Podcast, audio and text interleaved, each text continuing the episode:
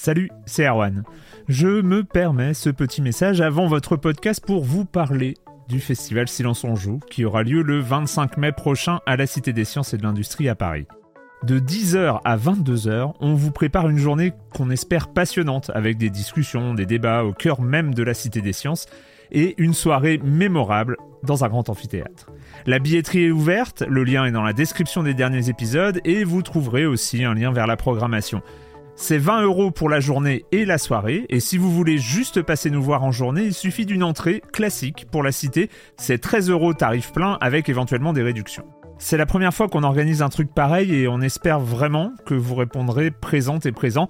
En tout cas, nous, on a très envie de vous croiser de rencontrer celles et ceux qui nous écoutent chaque semaine. Rendez-vous donc le 25 mai et je vous laisse avec votre épisode de Silence en joue ou de la bande-annonce ou de Gâchette gauche ou de Dans la boucle. Enfin bref, bonne écoute. Ever catch yourself eating the same flavorless dinner three days in a row? Dreaming of something better? Well, HelloFresh is your guilt-free dream come true, baby. It's me, Kiki Palmer. Let's wake up those taste buds with hot, juicy pecan crusted chicken or garlic butter shrimp scampi. Mm. Hello Fresh. Stop dreaming of all the delicious possibilities and dig in at HelloFresh.com. Let's get this dinner party started.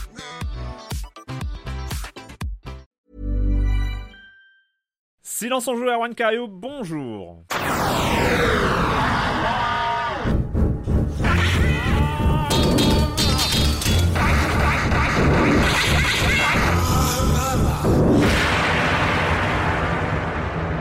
Au programme cette semaine, on va parler de Potion Craft de Far Cry 6 et du retour de Alan Wake en version remasterisée, Alan Wake Remastered, donc sur les consoles de dernière génération.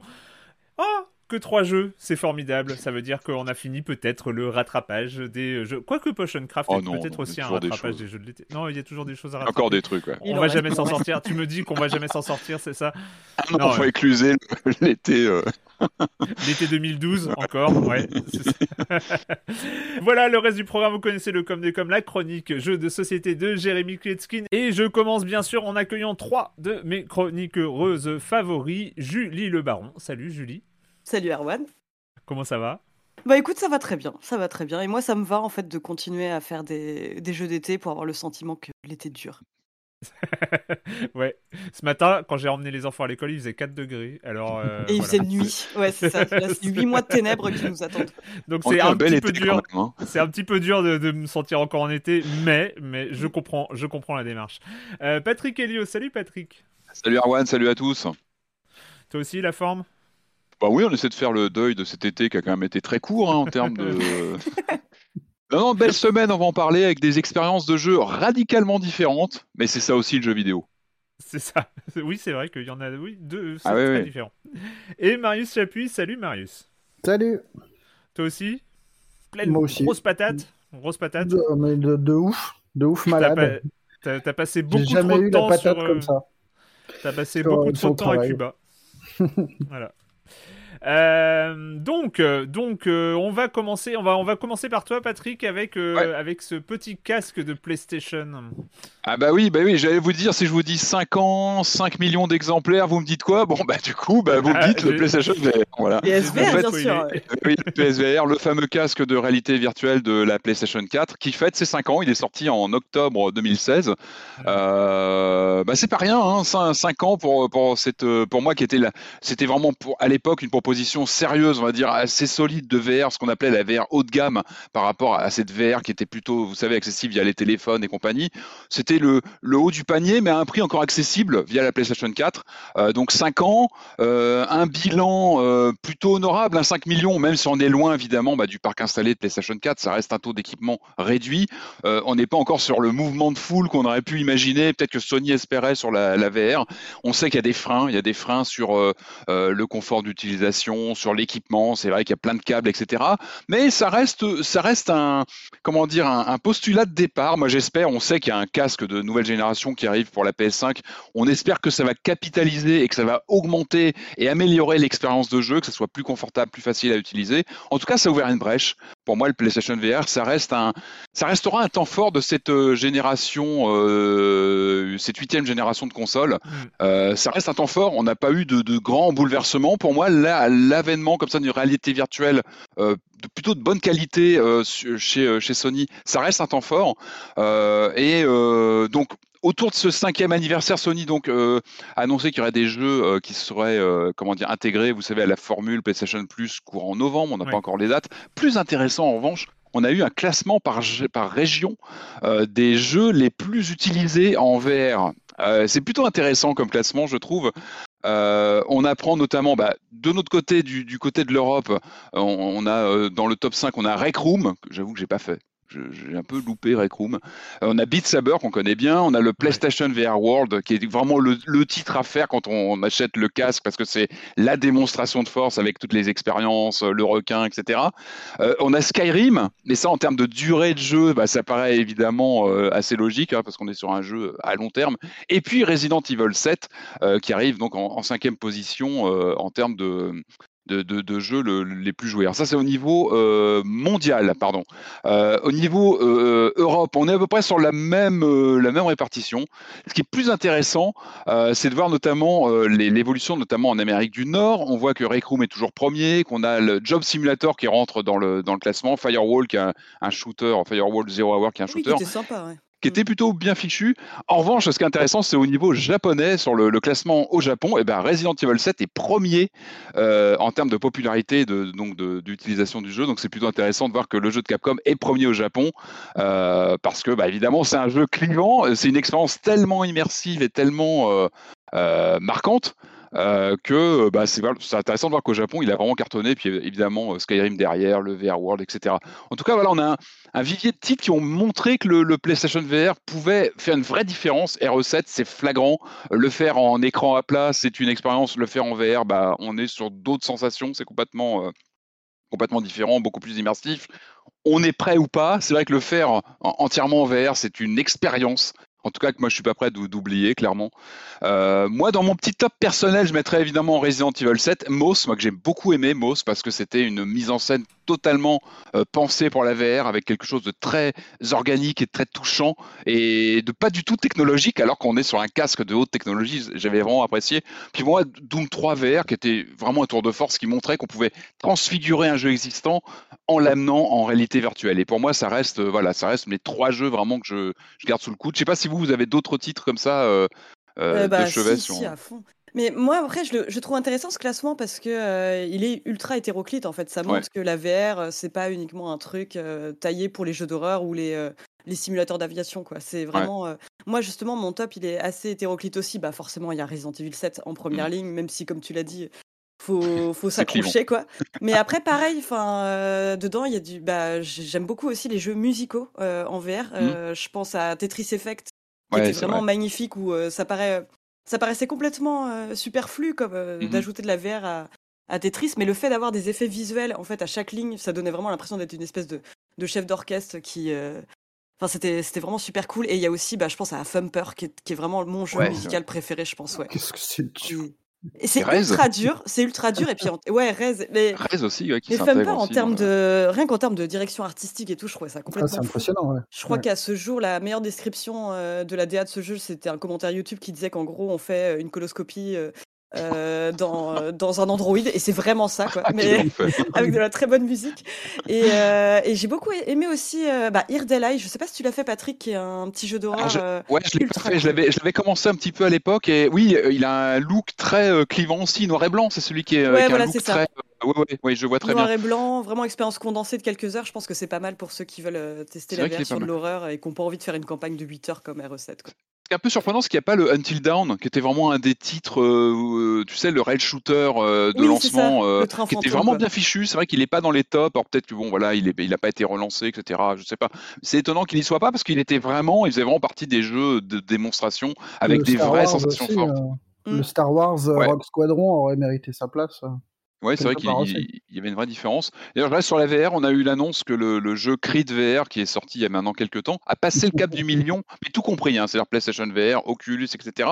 Ça montre aussi que voilà un titre uniquement en VR, en tout cas dans un premier temps, peut passer le cap du million de ventes. C'est pas rien avec les différents casques. Alors, l'éditeur le, Survio, ça a expliqué que ça, ça, représentait 500 millions de coups de poing, 1 milliard de calories brûlées, 50 millions de rounds de J'adore ces statistiques. Et le jeu est vraiment chouette. J'aimais beaucoup le, le Creed euh, en réalité virtuelle parce qu'il y a des vraies sensations de boxe. Moi, je connais bien la boxe, hein, je l'ai vraiment pratiqué en, vrai, évidemment. Et, euh, du coup, euh, un jeu très sympa qui est sorti d'ailleurs en version à plat et qui est un peu décevante. Peut-être qu'on en parlera un de ces quatre, c'est pas le sujet du matin, mais euh, en tout cas, en VR, il est vraiment sympa. Il a passé le cap du million. Donc, ça montre aussi que la VR est là. Donc, encore une fois, on est sur une première étape et j'ai vraiment hâte de voir ce que va donner l'avenir, d'en savoir plus sur le prochain casque Sony ou voilà, sur, les autres, sur les autres propositions en VR. En tout cas, la, la VR n'est pas finie. C'est vrai qu'on n'a pas eu l'explosion qu'on pouvait attendre, mais il faut garder, faut garder la foi. Mon meilleur souvenir de VR de très très loin, ça reste quand, quand Sony était venu à Libé mm. avec ses, ses machines pour montrer un peu la techno. Et euh, tout le monde faisait la queue pour essayer les trucs. Et moi, je me souviens de bosser à mon poste et d'entendre les hurlements d'autres journalistes. c'était quoi les, euh, les Tu te rappelles ce que c'était C'était les trucs euh, PlayStation World ah, avec le requin, quoi. et ça, ça marchait et t'avais des gens mais qui hurlaient de toute leur force, quoi. C'est vrai, Marius, que tu viens de me faire me, me rappeler que j'avais une photo de Laurent Geoffrin avec un casque VR sur la tête euh, oh. téléphone. oui, oui, oui. Euh, j'espère que tu as plus les vidéos de ton, du casque que tu m'avais fait essayer là. Mais bien sûr que si. Enfin. un moment de gêne total. Marius, tu vas nous parler de, euh, de cette France qui se lève tôt, de ce temps de travail qui doit augmenter, hein, quand même, comme le dit notre cher, très cher président, parce qu'on ne travaille pas assez.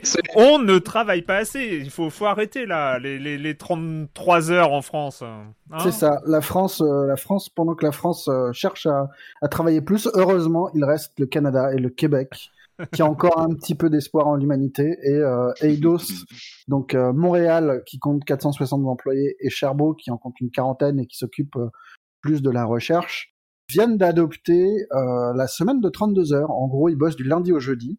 Il n'y a mhm. pas de réduction de salaire. Euh, les objectifs de production restent les mêmes.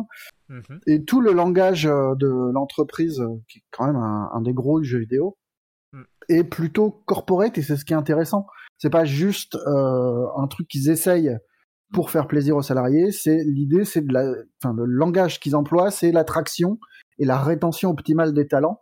Donc c'est vraiment un langage de business et c'est essayer de trouver comment euh, pragmatique, comment attirer les gens avec des conditions de travail qui seraient meilleures euh, et au même et en même temps réduire bah, tout ce qui est maladie, absentéisme, tous les problèmes que pose le travail aux gens, hein, le mhm. stress, l'anxiété, tout ça. Mhm. Je trouvais ça plutôt intéressant. C'était via Gamecult qui faisait une petite news là-dessus euh, intéressante. Moi, je trouve ça assez intéressant parce que ça a été euh, le cas de Young Horses qui a, dont les employés ont voté pour mettre en place. Enfin, c'est vraiment une phase de test. La même chose, quoi, des semaines de 32 heures. Et ils avaient dit en gros, euh, bon bah nous on est environ 8 employés, donc forcément on a une visibilité sur les objectifs. Et je trouve ça plutôt chouette en fait de voir une plus grosse entreprise en fait se mettre à ça quoi. Ça, euh, ça me donne aussi espoir en l'humanité. Ouais. J'ai pas précisé, mais c'est une phase de test. Hein. Ils essayent, ils voient comment ça se passe au niveau de la productivité et compagnie, mais, mais c'est sain que des entreprises puissent réfléchir comme ça. Ouais, et puis envoient un message, euh, ils envoient vraiment un message aux employés qui est que euh, voilà, votre vie, c'est pas le boulot, en fait. Enfin, mm. c'est, il vous faut une journée de plus pour votre bien-être, quoi.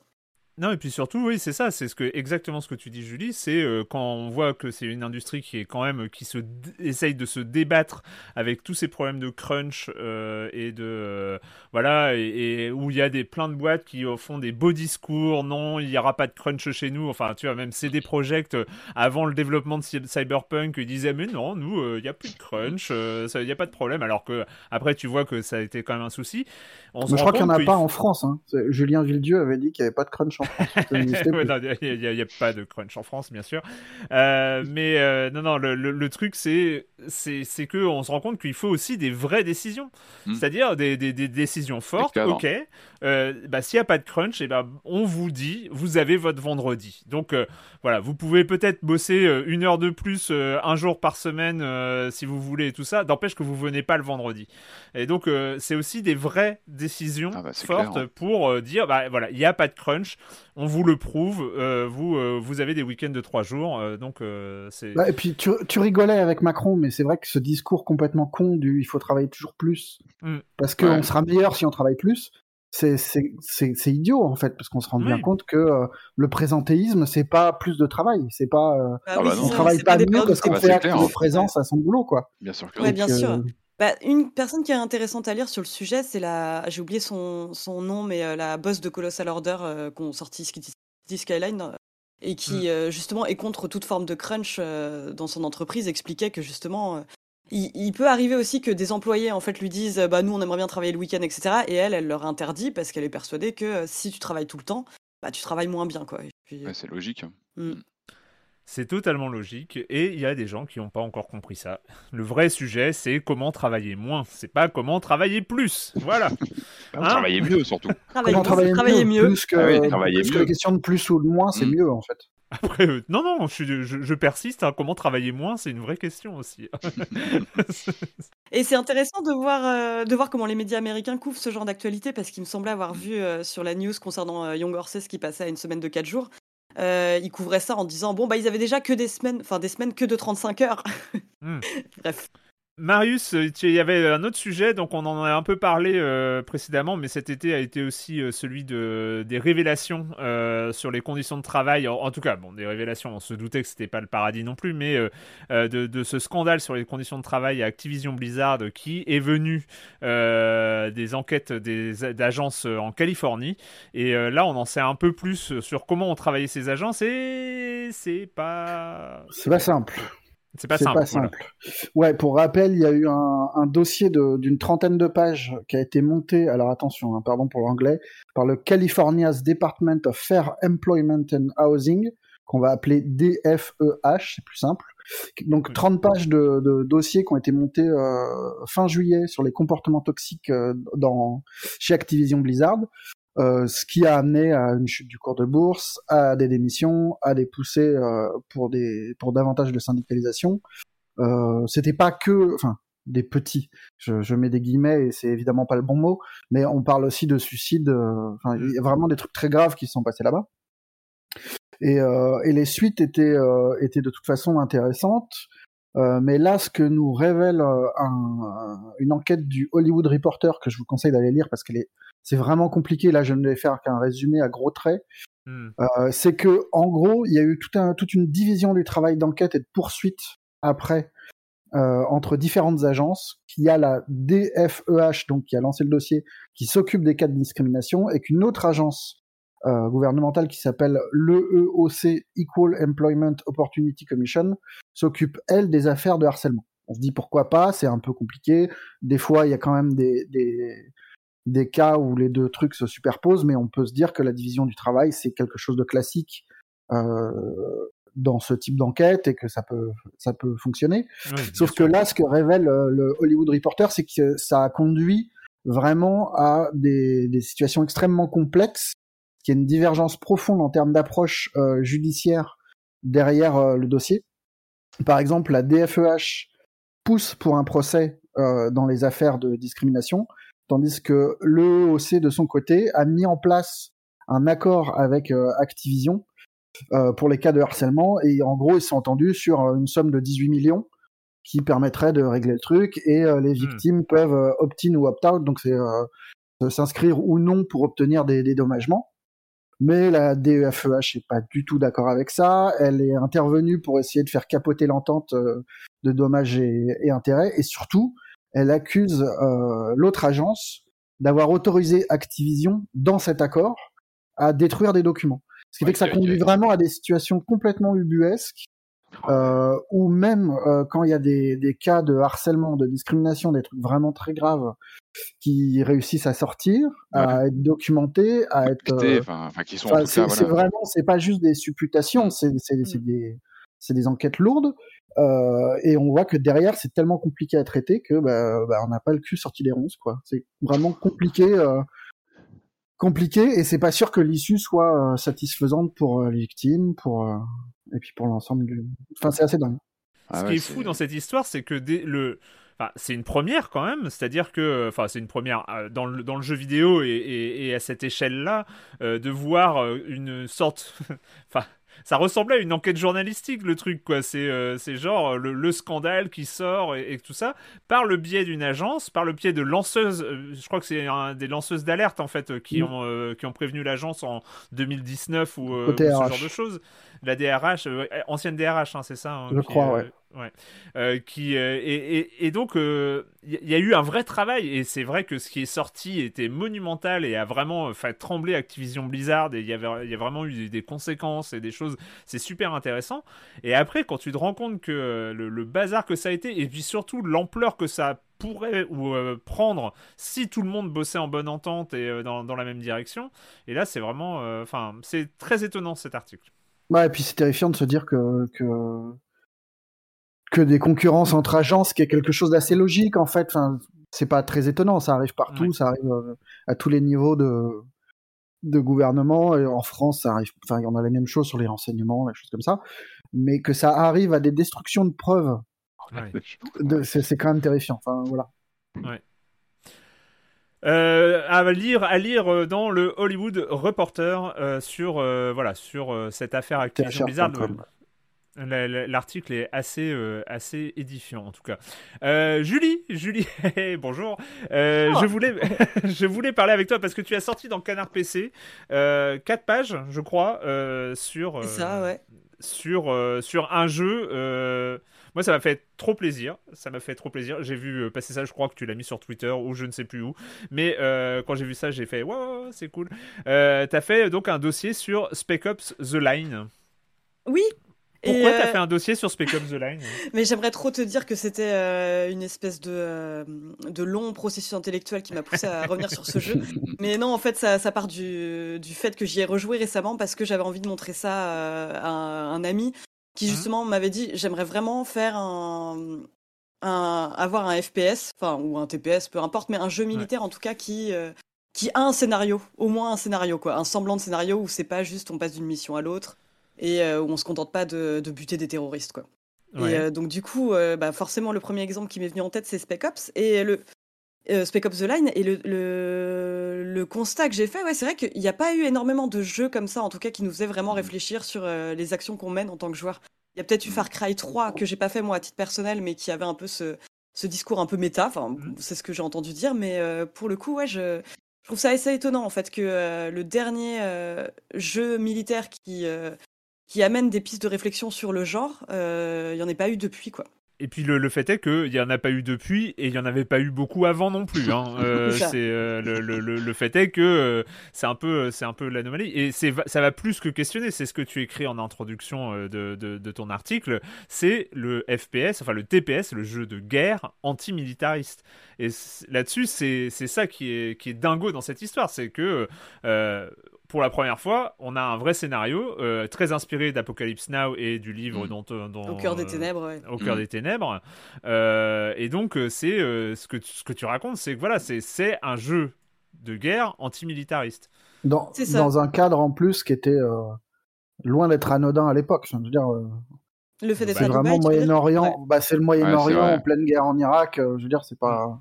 Bah, ce qui est intéressant, c'est qu'on est à Dubaï, mais les personnes qu'on tue, c'est essentiellement des soldats américains. Quoi. C'est, ça, c'était une des grandes innovations de l'époque aussi, quoi, de pas avoir une espèce de grand méchant ultra manichéen comme on pouvait avoir d'habitude. Quoi. Enfin, ce que disait. Ouais, c'est ça. ce, que disait, ce que disait François Coulon, donc le directeur créatif du jeu, quoi, c'est.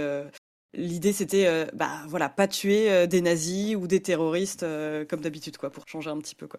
Et ce qui était très bien fait dans mon souvenir, c'est vrai que ça date un petit peu, mais c'est un jeu marquant. On n'oublie pas certaines séquences qu'on a, qu'on a traversées dedans. Ce qui était très très fort, c'est qu'il n'était pas vendu comme ça. Je me rappelle que même en termes d'imagerie sur la jaquette, il était vraiment vendu comme un shooter lambda. Le mmh. titre te donnait pas envie. Nous-mêmes, on avait été complètement surpris en le traversant à l'époque. On se dit mais qu'est-ce qui se passe? Et en fait, le marketing et la façon dont le jeu était mal vendu entre guillemets intégrait le, côté infiltration du message. C'est-à-dire que tu te lançais vraiment comme dans un shooter mm. un peu décérébré, lambda, comme t'en fais 10 euh, par an. Si tu as envie de ça. Et en fait, le jeu te retournait la tête euh, pendant le jeu. C'est-à-dire que c'est l'expérience même de jeu qui te retournait le cerveau. C'était pas euh, un message, euh, c'était pendant le gameplay où tu commençais. Et c'est là où on voyait la force de ce jeu, c'est qu'il te posait cette question. Toi, en tant que joueur, t'es qui là-dedans? Bah, Il y a deux, deux, choses intéressantes dans, dans, ce que tu dis. Bah, la première, c'est le, le, côté marketing, effectivement. Enfin, le jeu euh, se différenciait pas trop. Mieux. Euh, et bah, alors en fait, c'est peut-être aussi euh, un des problèmes en fait, parce que le Mm. jeu finalement qui a nécessité 4 ans de développement, enfin qui a Bah, il pas bien un vendu. pas développement assez être- houleux, ouais, euh, a pas été à la Tu hauteur. vas peut-être relancer les euh, ventres, Julie, avec ton, ton papier. Ouais, Attention, bien, hein. mais bon. Il est peut-être rétro-compatible, je sais pas, on peut le trouver, je sais pas encore. Mais mais il y a ce souci parce que c'est vrai, enfin il y a à la fois, bah parfois t'as juste envie d'un shooter euh, un peu décérébré. Ouais. quoi, et euh, c'était difficile en fait, euh, je pense à vendre en fait comme euh, Mm. un shooter un peu intelligent qui va remettre en question, sans trop en dévoiler pour garder l'effet de Mhm. surprise. Et l'autre truc euh, que je trouve intéressant, c'est vrai que bah, à la fois donc le jeu est euh, antimilitariste, mais il s'inscrit dans un euh, dans un gameplay de TPS vraiment très très classique. Ça Mhm. reste et c'est là que ça pose question. Enfin, c'est j'avais eu quelques réactions sur l'article, dont une personne qui disait bah, le truc qui est intéressant dans Au cœur des ténèbres, c'est qu'il sombre jamais dans le discours. Enfin, il tombe pas dans euh, comment je peux dire ça de manière intelligible? Bah, c'est pas vraiment euh, présenté comme un roman d'aventure, quoi. Alors que là, pour le coup, on est dans un truc euh, où effectivement, on reste dans un TPS militaire. Ça reste euh, le, le discours, enfin, ce qui est dénoncé, c'est quelque chose qu'on traverse en tant que joueur aussi, quoi. Mais moi, je trouve que bah, l'interactivité du jeu vidéo fait qu'on est obligé de passer par ce gameplay. Ce gameplay purement militaire pour, euh, pour en Mais, arriver su- là. mais quoi. surtout, moi, je trouve que ça a servi de cheval de Troie. Enfin, finalement, Mm. c'était, euh, il y avait un côté où moi, je me rappelle encore des, des- des premières minutes, euh, des, des- des premières euh, séquences de, de Spec Ops The Line où tu débarques à Dubaï, t'as des mecs à, à tuer, tu avances, t'as des mecs à tuer, tu avances, t'as des mecs à tuer. T'es, t'es dans ce langage euh, Mm. du jeu militaire. euh, Réflexe, euh, oui, le réflexe qu'on a acquis de oui, shooter. et, euh, et- et- et donc du coup, moi je sais que ça a été une critique, et c'est là où le Spec Ops The Line a le cul entre deux chaises, entre ce jeu antimilitariste et ce gameplay militaire qui crée du plaisir de jeu à buter des mecs. Donc finalement, te, te, te, te met dans une situation d'un jeu classique, euh, mais avec un propos qui, euh, qui contredit. Et du coup, mais moi je trouve qu'en avançant, et c'est là la force du jeu, c'est qu'en avançant, euh, le propos augmente. Le propos prend Mhm. de plus en plus de place euh, au fur et à mesure du jeu. Dans ton article, Julie, tu parles évidemment euh, de certaines scènes marquantes. Euh, la scène euh, de l'exécution que tu as à choisir. Euh, Ah oui, oui. ouais, c'est et, tout à intéressant. fait, euh, ouais. Et, et- et évidemment, cette scène euh, majeure, euh, moi qui est devenue une, aussi une scène majeure du jeu vidéo, la scène du phosphore blanc. Mhm. Tout à fait, ouais, qui était un peu. euh, Bah, la scène du phosphore blanc, bah, c'est un moment justement où on est dans une espèce d'interface en noir et blanc où vraiment les ennemis sont complètement désincarnés. Enfin, c'est, euh, et on tire et on se rend compte seulement après coup, en fait, des conséquences que euh, cette, cette phase de tir a eu. Quoi. C'est, on va vraiment euh, donc traverser en fait des, euh, des champs de cadavres et se rendre compte qu'il y a des civils là-dedans. Et ce qui est intéressant, c'est que euh, bah, par exemple, on est obligé de marcher dans cette scène justement pour constater vraiment toute l'ampleur des Mhm. dégâts. Donc il y a quelque chose d'absolument horrible là-dedans, mais euh, nécessaire pour euh, bien intégrer le propos du jeu. Et euh, alors François Coulon, quand il m'en a parlé, pour lui c'était un peu une espèce de réponse à des missions de Call of Duty, enfin qui juge comme étant. euh, Les joueurs lui ont reproché de ne pas pouvoir avoir d'action euh, qui leur permettent de ne pas le faire. Ça c'est peut-être le seul truc où ils sont pas allés euh, au bout du truc, mais après bon cette scène elle était un peu euh, un peu nécessaire pour se rendre compte de, de toute l'horreur quoi. Ce qui est intéressant aussi c'est de voir comment par petites touches euh, ils arrivent à te. Bah justement, enfin, t'en parlais, Erwan, du fait que dans les, les TPS militaires, t'as souvent ce côté un peu jouissif de récompense quand tu tues quelqu'un. Là, t'as les animations du personnage principal qui deviennent de plus en plus violentes au point que toi, en tant que joueur, t'es complètement dégoûté, quoi. Que Mm. tu fais.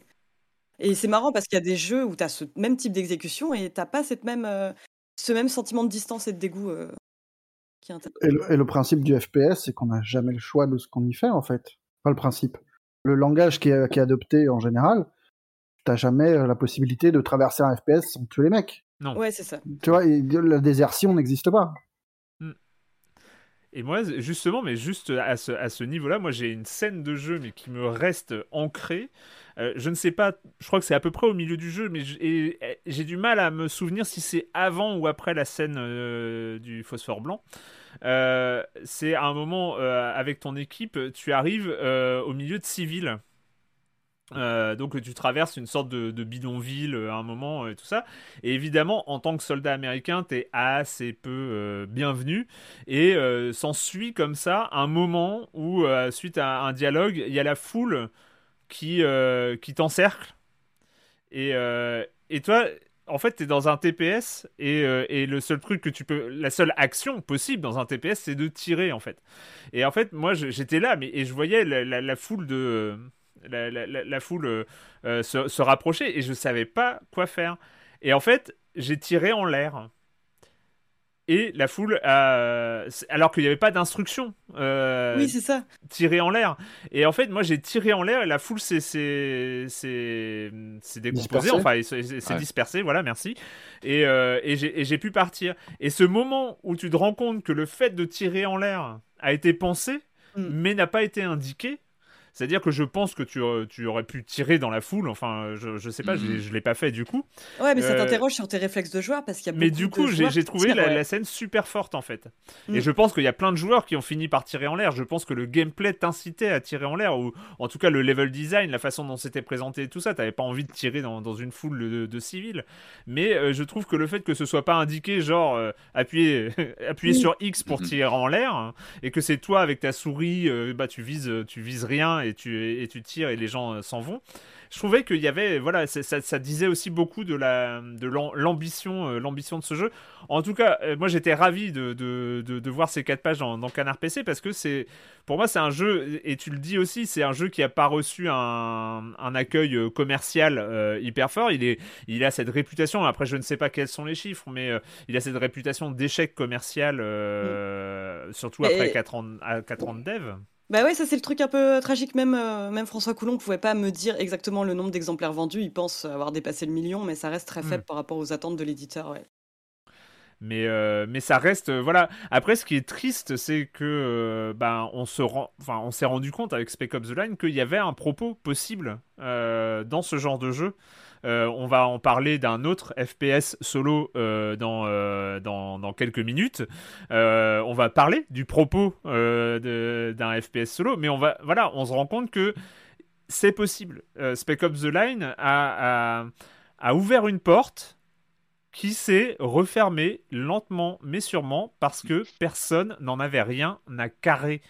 C'est-à-dire, personne dans l'industrie du jeu vidéo n'en a rien à carrer du message euh, que euh, proposait le jeu. C'est après Spec Ops The Line, il y a eu les Call of Duty, il y a eu euh, les trucs ah bah comme ça, il y a eu les déclarations des développeurs de Call of Duty, des développeurs d'Ubisoft et tout ça. On ne fait pas de politique. Oh là là, non non, attention, on ne fait pas de politique. Non non, quand on fait un Call of Duty au Moyen-Orient où il faut tirer sur sur des terroristes islamistes, on ne fait pas de politique, vous inquiétez pas. Enfin, non mais ouais, c'était intéressant d'avoir des développeurs en tout cas qui, euh, comment dire, avaient un minimum d'estime pour les, pour les joueurs. Enfin, j'ai vraiment l'impression que ce qui a motivé ça aussi, c'était se dire, bah voilà, enfin les, les joueurs sont pas bêtes, euh, l'âge moyen des. J'ai cru euh, que t'allais dire, ils avaient, j'ai cru que tu allais dire ils avaient un minimum d'estime pour eux-mêmes, mais euh, oui, c'est pour moi aussi. aussi. ah bah, j'ai pas lu ton papier, Julie, mais est-ce que tu as eu un peu la genèse du jeu en quelques mots? Est-ce que l'idée comme ça de, bah, de, de, dénoncer, enfin d'avoir un angle fort, c'était d'office dans le projet ou ça s'est développé euh, C'était là d'office tout de suite? Bah, vraiment le ouais, ouais, c'est arrivé tout de suite parce qu'en gros, ça faisait partie du catalogue de, euh, de Touquet, enfin, en fait, qui avait récupéré donc la franchise Spec Ops, qui voulait en faire quelque chose. Et sachant qu'ils avaient fait Bioshock euh, juste avant, ils avaient déjà l'envie de faire un truc avec des vraies ambitions narratives. Ouais. D'accord, ok. C'était là tout de suite. Mais euh, ce que tu dis aussi, et c'est assez marrant, c'est que Spec Ops, c'était pas le premier jeu, hein, c'était une licence Spec Ops. Mmh. Euh, oui, c'est ça. et François Coulon est arrivé, est arrivé là, on lui a dit. Spec Ops, on s'en fout de, de ce qui s'est passé avant. Enfin, c'est voilà, grosso modo. T'as pas besoin, mais on lui a dit cash, ouais, t'as pas besoin d'avoir joué au jeu avant. Vraiment, on veut une rupture nette. Ok. Mm. ce que je trouve intéressant, et peut-être que ah bah euh, Ubisoft devrait s'en inspirer pour Far Cry. Ubisoft, ils ont su euh, transformer des, franchises. Ghost Recon, c'était un jeu d'un un peu de stratégie tactique. Euh, maintenant, c'est juste un gros shooter bourrin. Enfin. Oui, voilà. C'est le transformation. On parler d'une transformation. Tout se ressemble. Mais, mais c'est des choix. Ah ouais. Mais, euh, mais voilà, moi, moi pour moi, enfin, ça reste, euh, voilà, ça reste euh, une, un, souvenir. On va finir hein, sur, sur Spec Ops The Line, mais ça reste, voilà, c'est un jeu de 2012 qui a ouvert une porte qui n'a jamais été utilisée, en tout cas dans le jeu d'action FPS, un peu avec un budget conséquent. C'est vrai que l'héritier de Spec Ops The Line, c'est Life is Strange 2, quoi. Enfin, c'est ça.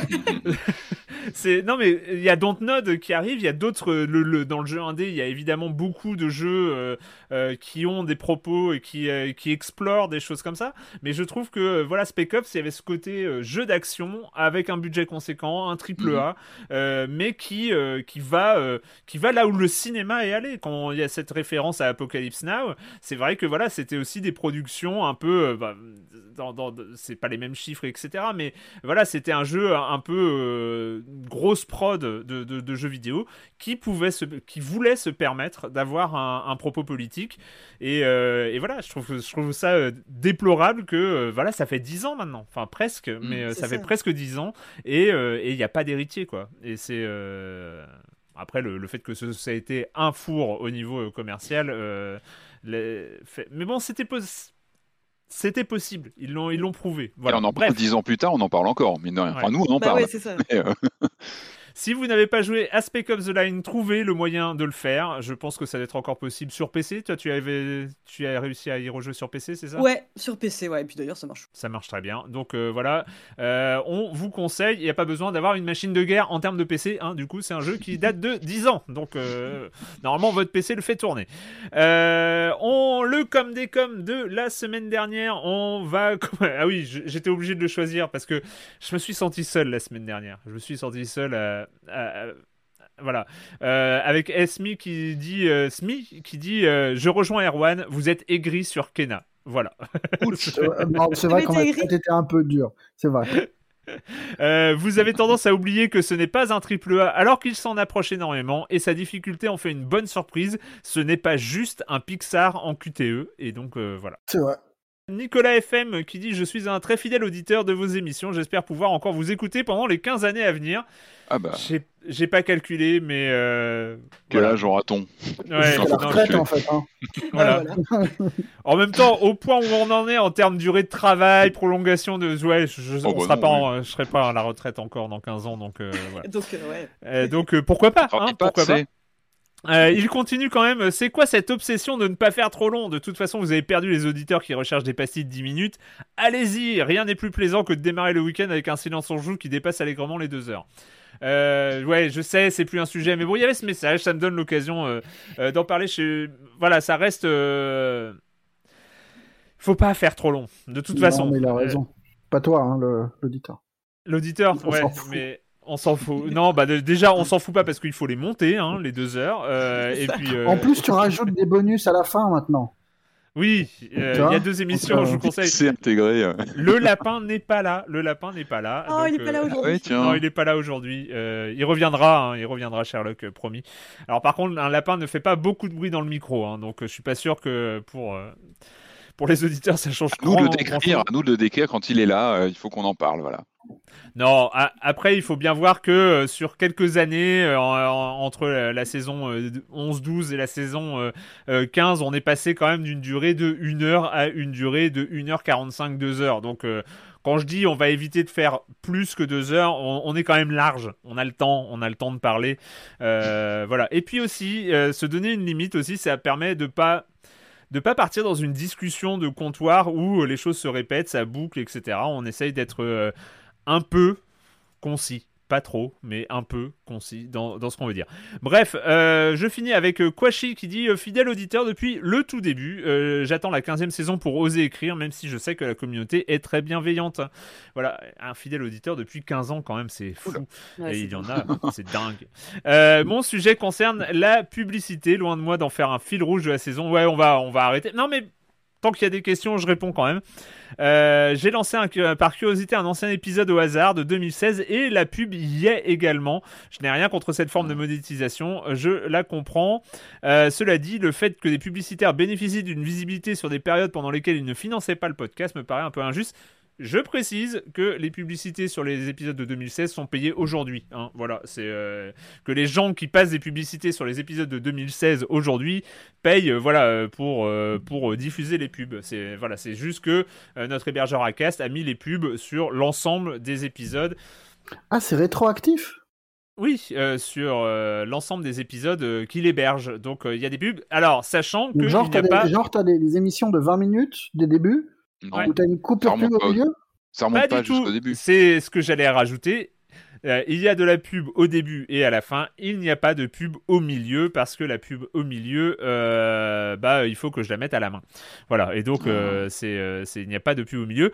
remarque qui a été, qui m'a été faite aussi. Alors, j'arrive plus à retrouver parce que j'ai pas mis dans mes notes par un auditeur qui a bien dit très justement, il faudrait quand même annoncer la pub. c'est vrai que pour l'instant, je l'ai pas fait. J'ai essayé de le mettre à des endroits où, voilà, entre deux, entre deux chroniques de jeu, je vais essayer d'annoncer la pub euh, parce que c'est vrai que euh, quand ça débarque comme ça de manière euh, non non non attendue, ça, ça fait un peu chelou.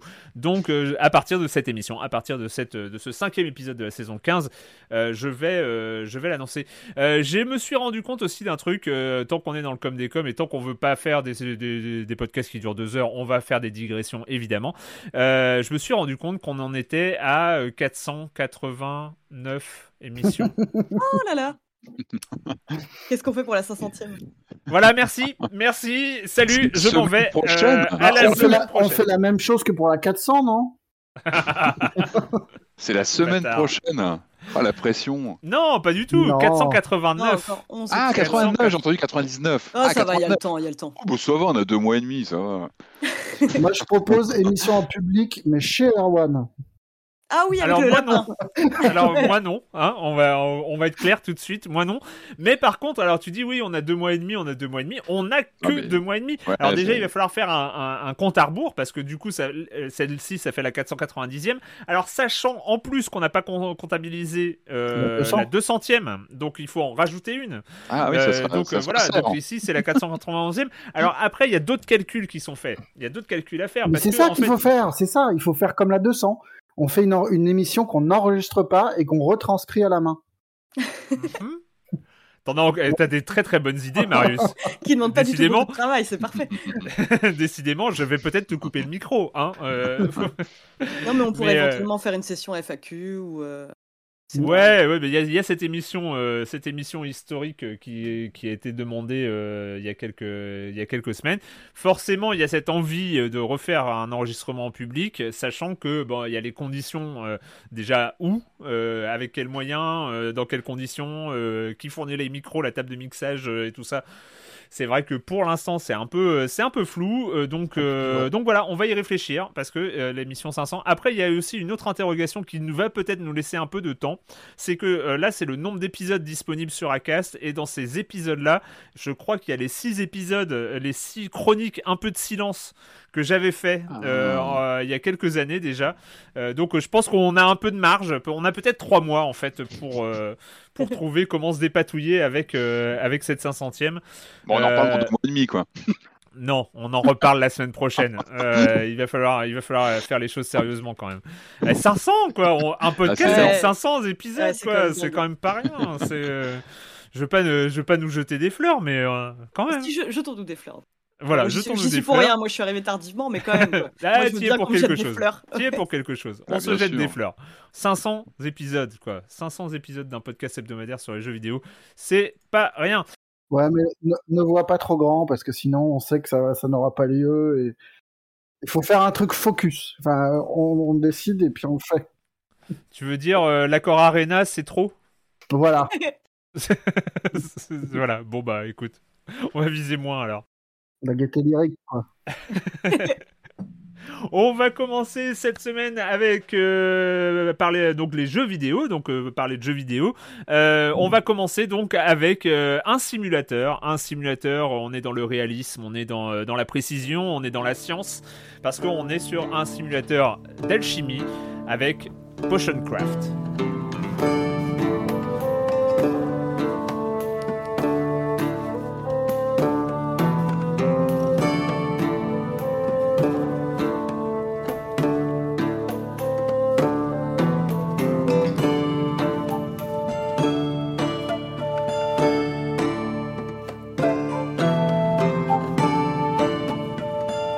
Potion Craft, euh, donc euh, simulateur d'alchimie euh, avec un design de parchemin médiéval, quelque chose qui en tout cas visuellement séduit assez vite.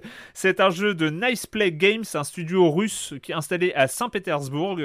donc c'est ce système de potions euh, qui, euh, qui, qui veut en parler? Euh, Je vais lancer avec toi, Patrick, parce que tu as, eu l'air d'être assez décontenancé par, par l'expérience elle-même. On est au courant dans la semaine de nos expériences. on était sur différents jeux avec des ambiances totalement, radicalement différentes. Donc c'est vrai que passer de l'un à l'autre était un petit peu troublant.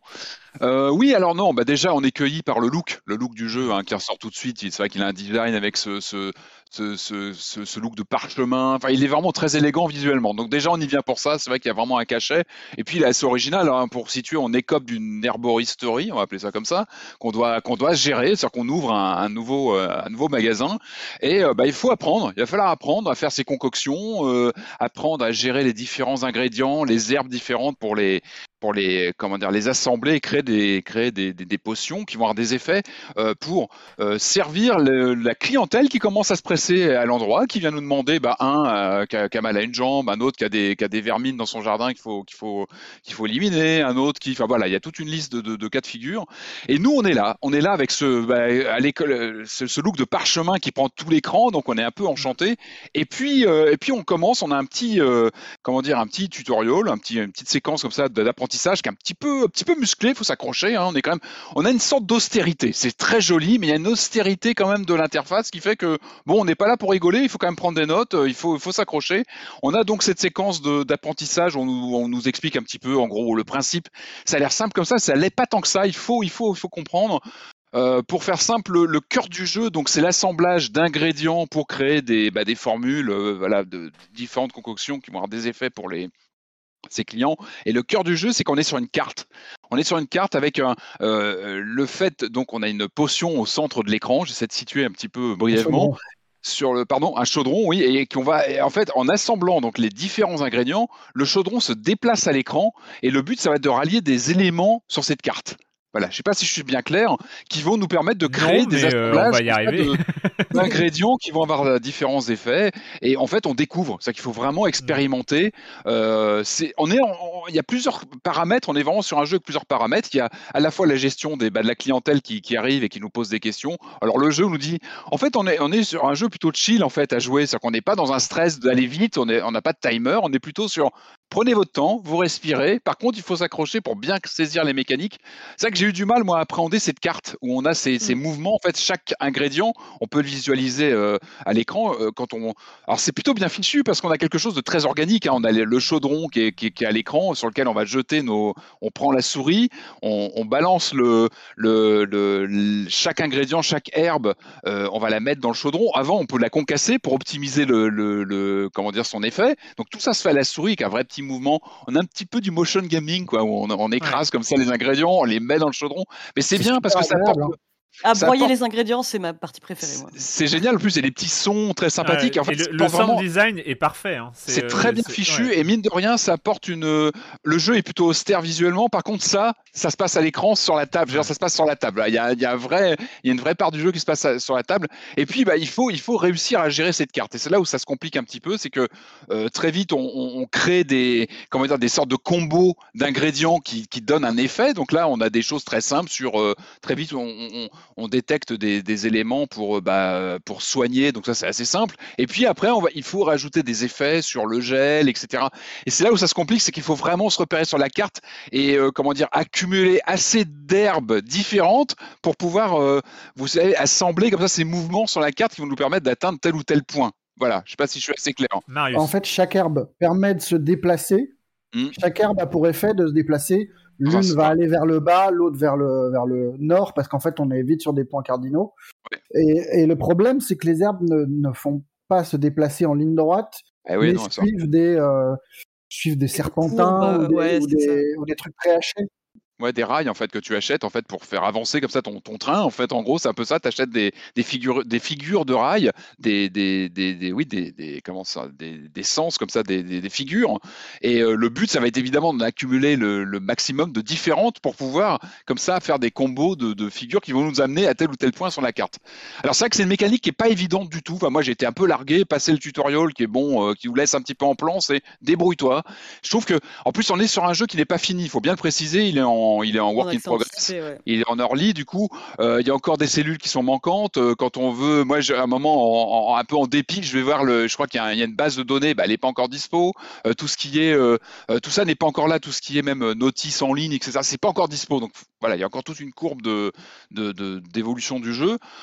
après, il y a un côté hypnotique. C'est vrai que j'ai été un peu repoussé au début. On est un peu largué là-dedans. Il faut comprendre, il faut expérimenter. Euh, mais, mais, mais il arrive à développer une ambiance. Il y a quelque chose qui se passe à l'écran. Et il est assez reposant en fait. Et c'est quand on est sur Far Cry 6 en parallèle, finalement il y a un équilibre qui se crée. Bah, J'étais vraiment avec les deux machines en même temps. Et, euh, et il, il, a un charme qui est là visuellement, clairement. Et il tente quelque chose dans ses mécaniques. Alors je dis pas que c'est facile. Il faut vraiment s'accrocher. Mais je trouve qu'il y a une proposition intéressante. Marius? Ouais, non, mais je suis tout à fait d'accord. Euh, il y, a, y, a, effectivement des petits trucs qui sont pas super clairs. Euh, sur, dans, sur la carte, par exemple, il y a tout un brouillard de guerre et il faut se déplacer sa potion centrale pour illuminer euh, un peu la zone et découvrir des endroits où sont cachés des, des potions avec des effets et, hmm. les atteindre. Euh, ce que j'ai mis du temps à piger, enfin du temps, ça m'a pris deux trois potions avant de comprendre que c'était ça qui provoquait l'échec de mon truc. Hmm. C'est que sur la carte, il y a des petits tas d'ossements. Ah oui, ça si faut pas y touche ces trucs-là, ça fout, ça fout en l'air la potion. Et donc, euh, toutes les plantes qu'on a utilisées, et les plantes, euh, c'est parfois un peu laborieux en termes d'équilibrage, mm. parce qu'on se retrouve assez vite avec, euh, je sais pas, une, quinzaine de plantes, mais en vrai, on n'en utilise que quatre euh, centrales. Et on est, il y en a toujours une qui nous manque, et il n'y a rien de pire que d'arriver euh, à, à, à, un pas de la potion qu'on veut atteindre et de se rendre compte qu'on n'a plus de quoi. Donc ça, c'est des petits trucs d'équilibrage qui rendent un peu ma boule. Et surtout que dans les, dans les gens qui viennent visiter la boutique, il y a des commerçants qui vendent des herbes, qui vendent des pierres, des trucs, mais qui vendent pas forcément des trucs qui nous intéressent, qui vendent des, des, mm. des objets ou des trucs très précieux. Et nous, mm. on est là avec euh, nos 12 pièces d'or. Euh, oui, ça, ça coûte cher. Faut que, cher. que la journée est foutue parce qu'on pourra pas faire plus de potions que ça parce qu'il nous manque de léoflore ou je sais pas quoi. Mm. Donc ça, c'est des petits réglages qui sont un peu désagréables au début, quoi ce qui est marrant, c'est ce cycle euh, de fonctionnement par jour qui passe. on finit une journée, on essaie de satisfaire les clients, on va se coucher. Et le matin, je sais pas ce que vous avez vécu, moi j'adore le moment où on va dans son jardinet. Ah, j'adore. Mais vraiment, c'est frénétique. Moi, j'étais parce qu'en fait, on a une sorte de, voilà, de jardin où on cultive donc des herbes différentes. Et il y a cette magie du matin où tu vas aller cueillir tout ce que tu récupères. Tu dis, ah, j'ai ça, j'ai ça. Il y a une sorte de magie à ce moment-là, je trouve. Il y a, il y a quelque chose qui. Euh, et là, tu sens que le jeu t'a un peu mordu quand tu as ce petit moment où tu, tu vois, tu, tu cours dans ton jardin voir ce qu'il y a. Et là, tu te dis, ah bah tiens, quand même. Tu vois, j'ai envie de savoir ce qu'il y a, ce que je vais avoir pour. Euh, après, le défaut, effectivement, c'est quand tu as un client qui te demande une potion à base de je sais pas quel euh, effet et tu sais pas comment le trouver, tu sais pas comment le récupérer, tu es un peu largué sur la carte. Là, c'est par contre, c'est plutôt frustrant parce que t'as pas d'aide en fait. j'ai trouvé qu'on était un peu paumé sur euh, comment accéder à tel ou tel pouvoir spécifique. Julie? Bah alors moi je suis à la fois d'accord et pas d'accord sur ce que vous venez de dire dans le sens où ça se voit effectivement que c'est un jeu qui se veut chill et c'est même plutôt agréable. Hein. Vraiment, au début, quand tu fais des premières potions assez simples, c'est ultra mmh. chouette en fait de, se frayer un chemin sur la carte, de découvrir toutes les possibilités qu'on peut avoir. Mais je trouve que très vite, alors moi j'étais gagnée par le stress. Enfin vraiment, c'est c'est un, truc qu'on n'a pas assez gardé, dont on n'a pas encore parlé, c'est la, la jauge de popularité. Et ah en gros, euh, c'est ça. Tous les jours, il y a des clients qui viennent te voir. Donc j'aime bien, moi, ils viennent avec leurs demandes bien précises. Il va y avoir par exemple des femmes qui te demandent à demi-mot euh, une, potion pour assassiner leur mari. Euh, il y a vraiment toutes sortes de trucs, je trouve intéressants. J'aime bien, moi, ce côté un peu essayer de. Bon, c'est jamais trop compliqué, mais. Mais il n'y a pas de questionnement moral, hein. on en parlait avant. Là, oui, ah, bah pas du tout, ouais. Aussi, t'as une petite jauge de, de, de diable qui. Ah, si, si, si, t'as un gros questionnement oui, oui, moral. Si, ah c'est vrai, ta zone quand tu empoisonnes. Gentil méchant. Tu peux décider de pas servir un mec qui te demande un truc pour tuer son voisin, quoi. Tu peux décider de pas le livrer, d'accord. Ok. Mais bah tout ce truc de, en fait c'est ça. Quand on fournit la bonne potion euh, à la bonne personne, on a la jauge de popularité qui augmente. Enfin euh, voilà, supposer qu'on n'ait pas négocié le prix. Ce que j'avais fait au début, moi j'arrêtais pas de négocier mon prix, je comprenais pas pourquoi personne voulait venir me voir. Et alors le truc c'est ça, c'est qu'au début c'est assez sympathique, je trouve que c'est facile d'être euh, populaire au début, Mais à partir du moment où tu peux pas satisfaire la demande d'un client, tu perds des points de popularité. Et tu te retrouves très vite en fait à être en manque d'ingrédients. Donc moi je pense que si le moment où j'allais cueillir des herbes c'était aussi un moment magique, c'est parce que je me disais enfin je vais pouvoir avoir des ressources pour me déplacer sur la carte quoi. Et mm. je trouve que là il y a un petit problème d'équilibrage parce que comme vous l'avez dit, il y a que euh, quatre ingrédients qui servent vraiment. Hein. c'est pour aller en haut, en bas, à gauche, à droite. Euh, tous les trucs qui font des. On peut en fait prévisualiser l'itinéraire de l'ingrédient et dès qu'on voit un truc un peu alambiqué, on se dit bah ça, ça sert à rien.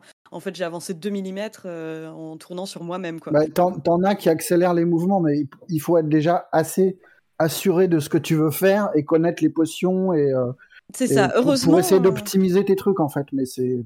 Heureusement, il y a la possibilité de faire des raccourcis. C'est quand on trouve la recette d'une potion, on peut l'inscrire et euh, commencer la concoction à partir de là. Quoi. Ça, c'est le meilleur moment du jeu, c'est quand ah, tu arrives à avoir. Parce que tu as des niveaux de potions. Il y a le niveau 1, 2 et 3 avec mm. faible, normal et puissant.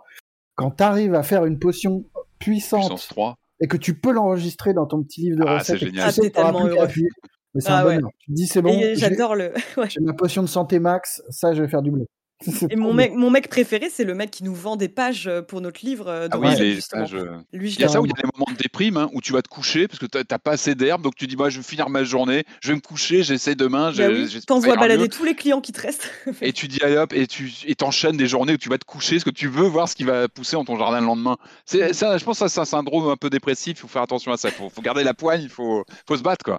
Dans les petits trucs à régler aussi, dans les petits trucs à régler, c'est que j'ai mis énormément de temps à me rendre compte qu'il y a des niveaux enfin qu'on gagne des, compétences et, euh, et qu'au bout d'un moment on peut euh, maximiser soit le prix, euh, enfin la, popularité et donc le prix des le prix des potions à laquelle, enfin oh là là, le prix à laquelle les, consommateurs vont acheter les potions ou au contraire permettre d'avoir une meilleure visibilité sur la carte, comme ça. Ça je trouve ça assez amusant quoi c'est marrant, il y a plusieurs systèmes en fait qui cohabitent. C'est assez riche en fait. Ça a l'air très simple comme ça à l'écran, élégant et juste joli, mais en fait c'est oui, il y a plein de systèmes comme ça qui s'entrechoquent. C'est plutôt, euh, bah, je trouve ça intéressant. Vraiment, on sent que le jeu est assez unique. Hein. Je crois pas qu'on ait d'autres sachant que hein. sachant qu'en plus il y a le sous-sol euh, avec euh, avec l'alambic à, réparer à un prix totalement prohibitif que tu peux pas tu peux pas acheter dans dans tes 25 premières heures de jeu.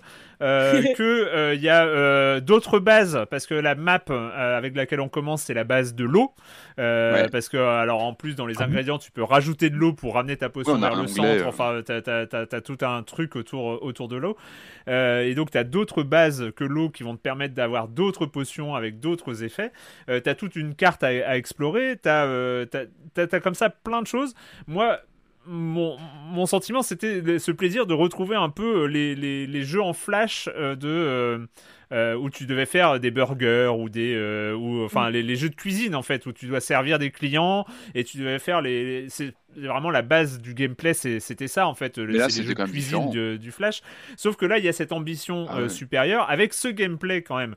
Parce que la base et, pourquoi Potioncraft, à mon avis, réussit, c'est c'est la c'est le gameplay de la découverte des potions et le mm. gameplay des recettes.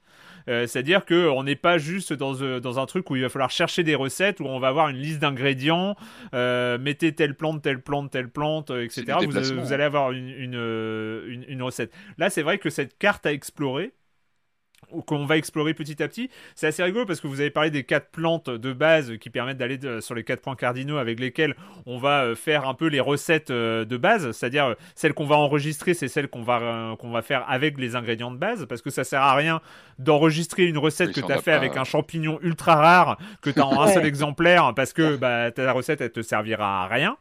Mais en fait, les champignons et les trucs comme ça qui ont des, des, des trucs alambiqués, ça va servir soit à récupérer de l'expérience parce que sur la map tu peux récupérer un peu des, de l'XP, euh, soit aller explorer en fait. Pour moi, les champignons, je me servais pour aller plus vite, pour aller explorer là où t'es pas allé, où il y a des potions comme ça que, que, que, tu ne connais pas.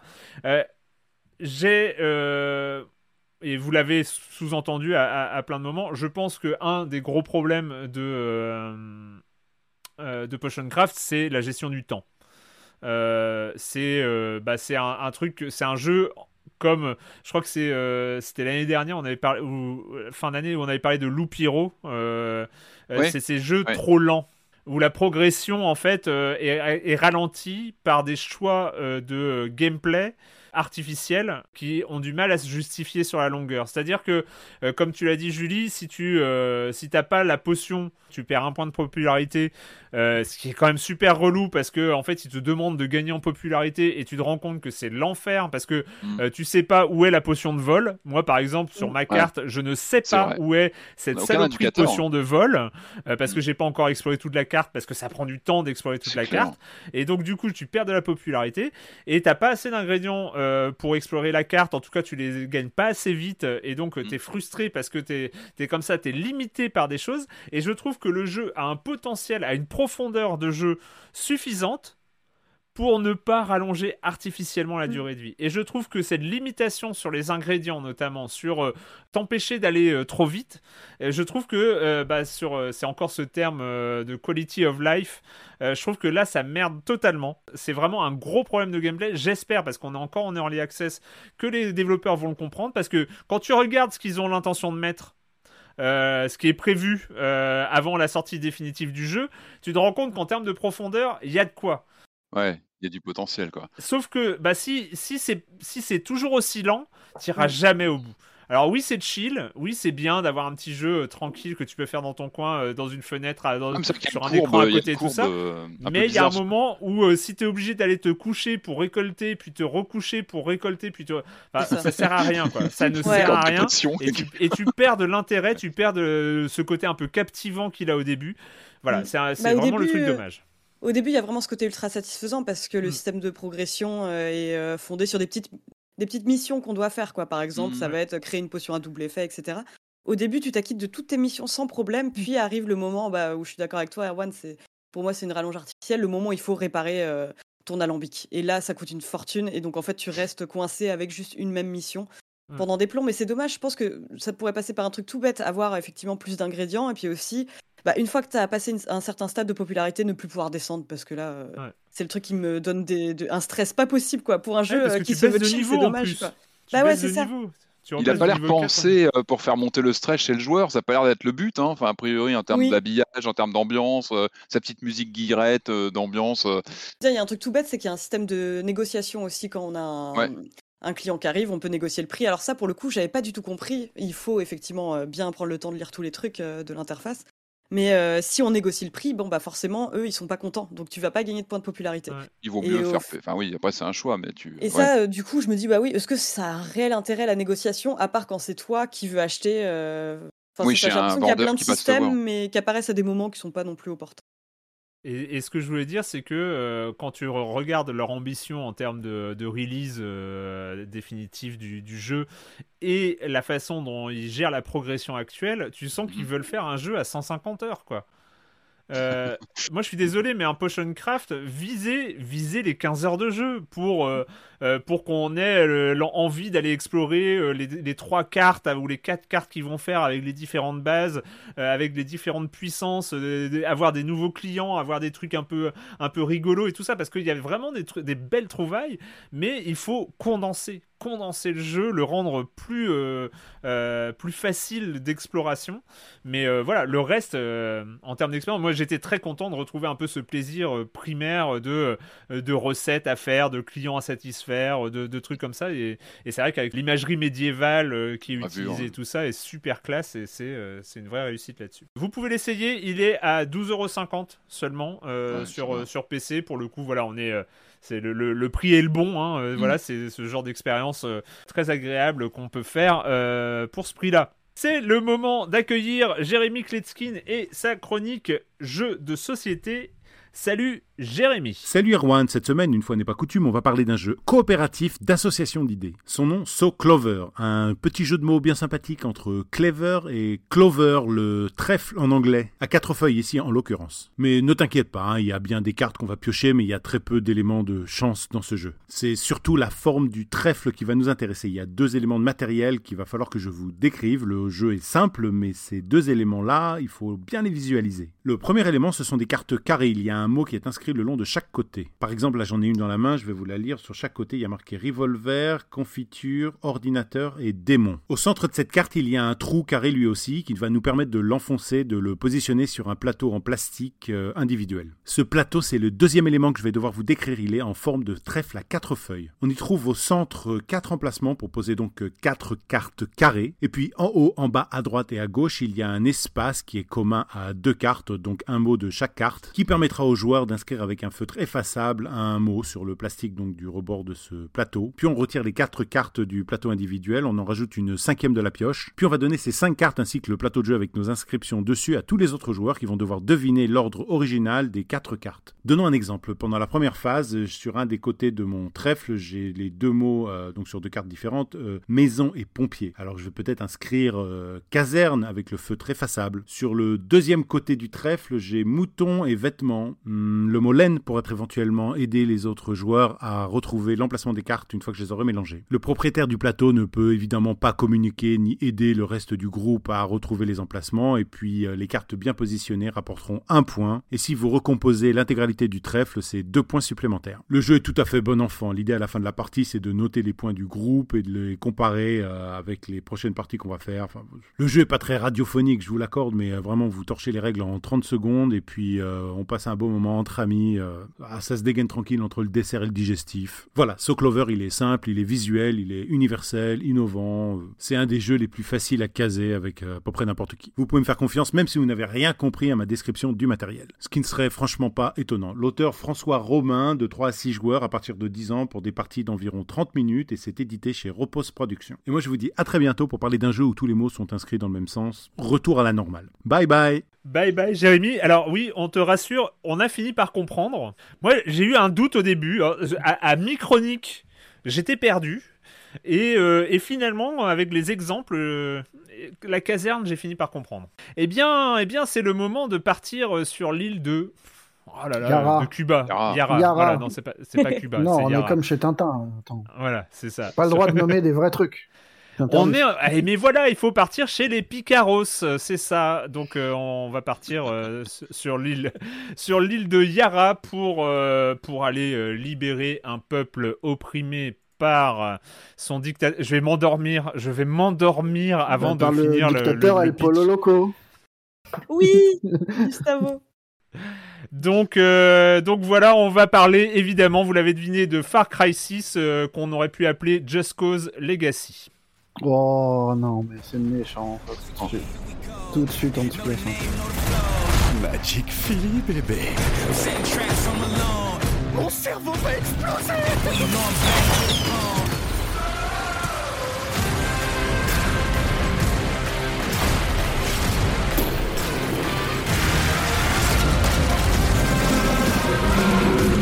Toi pour être amoureux de toi.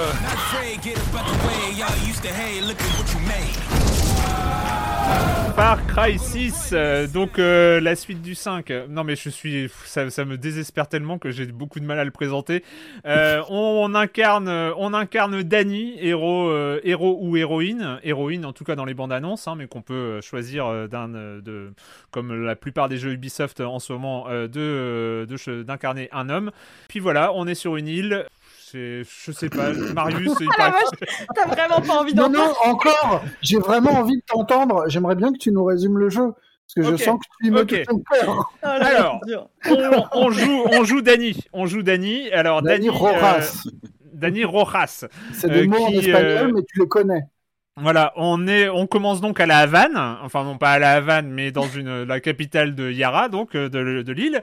Et donc là, euh, il semblerait qu'il y ait un dictateur qui fait pousser euh, soi-disant un, méga- un médicament contre le cancer, mais on sent bien que c'est pas ça. Euh, et pour y arriver, il empoisonne sa population, il la réduit en esclavage, il bute tout le monde, euh, un habitant sur deux. On sait pas comment il y a encore autant de gens sur l'île parce que euh, dès que tu croises l'armée, il bute des gens. Donc à un je moment, t'arrête tout de suite. Si tu regardes bien, il y a très peu de gens sur l'île en fait. Il y a Voilà, toi, ah bah- et il y a des militaires partout. Euh, sauf qu'ils te disent-. Ouais, sauf qu'ils te disent que l'armée, il y a 300 000 personnes dans l'armée hein, au début. hein. Mm. Donc ils te Bah disent ouais. qu'il y a une armée de 300 000 personnes, mais il n'y a plus de population, sauf les gens qui sont exploités dans les, dans les plantations euh, pour faire leurs médicaments contre le cancer, qui n'est pas ça en vrai. Hein, je...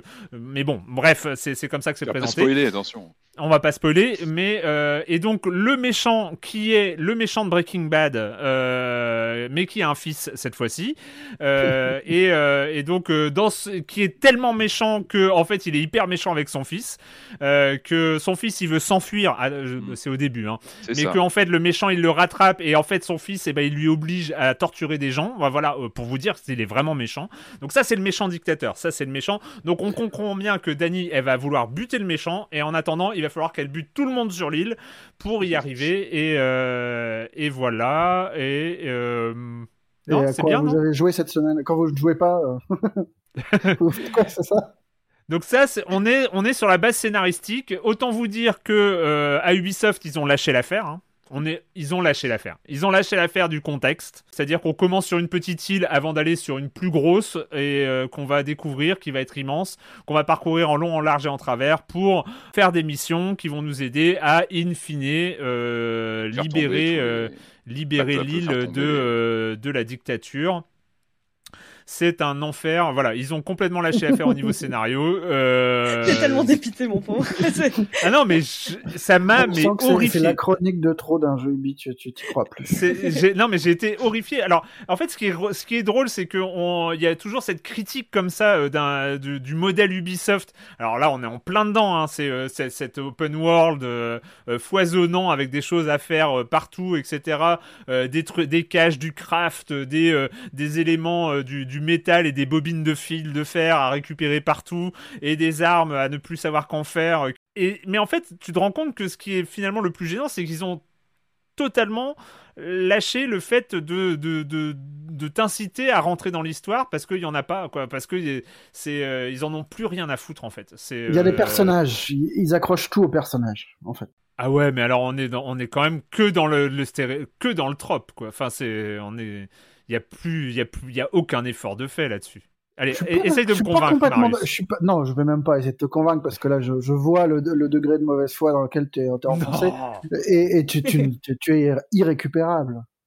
Non, mais attends, c'est c'est Far Cry 6. Il y a un moment, Ouais. c'est le sixième. C'est la même chose que le 5, c'est la même chose que le 4. C'est des descendants du 3. Euh, le 5, on était dans un environnement très condensé, très euh, uniforme. Là, on revient au 3 sur une île exotique. Alors, on aura de la montagne, de la mer, de la campagne, on a tout quoi.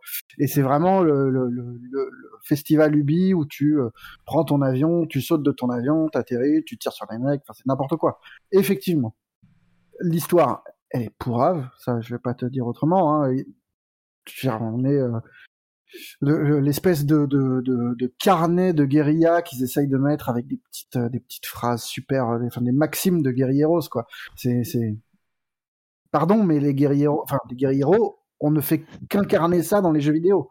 On les appelle pas comme ça, mais un mec qui se bat contre euh, une armée de méchants, c'est exactement ce enfin c'est Ouais. on ne fait que ça dans Assassin's Creed, dans peu importe. Mais une fois si, si tu acceptes ce cadre euh, vulgaire, on va dire, mais dans le sens euh, banal quoi. Il y a rien de neuf. Je trouve que les personnages sont pas si mal écrits. Il y a des vrais personnages. Enfin, tu vois, dans les, dans les, en gros, tu débarques sur euh, cette, sur la grande île et tu as trois clans que tu dois aider. euh. Mm.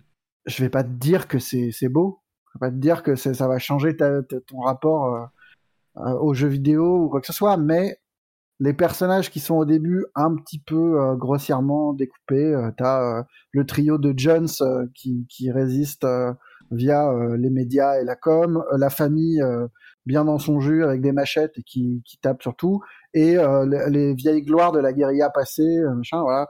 Mais une fois que tu les vois un petit peu plus, je trouve que les personnages sont pas désagréables. Il y a des petits moments où tu te dis ah tiens ça c'est bien vu, c'est moins con que ce que j'attendais, et Mm. c'est presque pareil par moment pour euh, pour pour le personnage du grand méchant. T'as deux trois trucs, tu te dis ah ça c'est moins con que ce que je, je pensais. T'as t'as pas mal de petits moments comme ça qui font que finalement le jeu est pas Est-ce que aussi... c'est est-ce que c'est pas parce qu'ils mettent la barrière tellement bas Ah, tu commences très bien, hein, je veux dire, euh, oui. que euh, dès qu'ils font un truc qui est à la limite de l'intelligence, euh, t'as l'impression que c'est brillant. Non, non, j'ai pas dit brillant. J'ai j'ai Non, dit oui. que c'était pas mal. Euh, et c'est très con, mais tu vois, le personnage de Danny Roras, c'est pareil. Dans, dans un an et demi, je l'aurais oublié, j'en aurais rien à faire et machin. Mais en matière de personnage Ubi, c'est le haut du panier, quoi. Bon, après, je vais pas te dire que tu joues à Far Cry pour, pour, euh, pour être bouleversé par l'histoire et machin. Moi, je dois avouer que le jeu, il m'a plu. Voilà, il est un, il est, tu fais toujours la même chose. T'as vraiment genre euh, quatre modèles de mission et basta. Mm. Euh, tu les as déjà faites de toute façon dans les Far Cry précédents. Mhm. C'est marrant, hein, je me suis remis des vidéos de Far Cry 5 et machin, et je me disais, mais putain, mais c'est exactement la même chose. C'est vraiment des skins. Après, je trouve que les- voilà, les sensations de, de, de- des guns, quand tu les travailles un petit peu, que tu, que tu te rajoutes des, des, des petits, euh, tu vois, des, Optimisation, ouais, des, tu des bricoles. silencieux, des machins, que tu joues sur tes, euh, sur tes zooms, euh, t'en as qui te permettent de voir loin, et euh, tu- en même temps, tu peux te mettre un truc pour le combat rapproché. Là, je, je, c'est nul, mais c'est très fun. Enfin, moi, je me suis vraiment, j'ai vraiment pris du plaisir à Ubisofter, c'est-à-dire euh, faire des forts, quoi. Tu rentres dans des trucs, tu butes euh, 16 mecs euh, avec Mhm. ton petit FAMAS silencieux, personne t'a vu, t'es tout content, tu ressors, ah bah super. Et puis qu'est-ce que tu vas faire après? Bah tu vas prendre un avion que tu vas aller jeter au milieu de l'oc- au milieu de l'océan en sautant sur une autre base et voilà.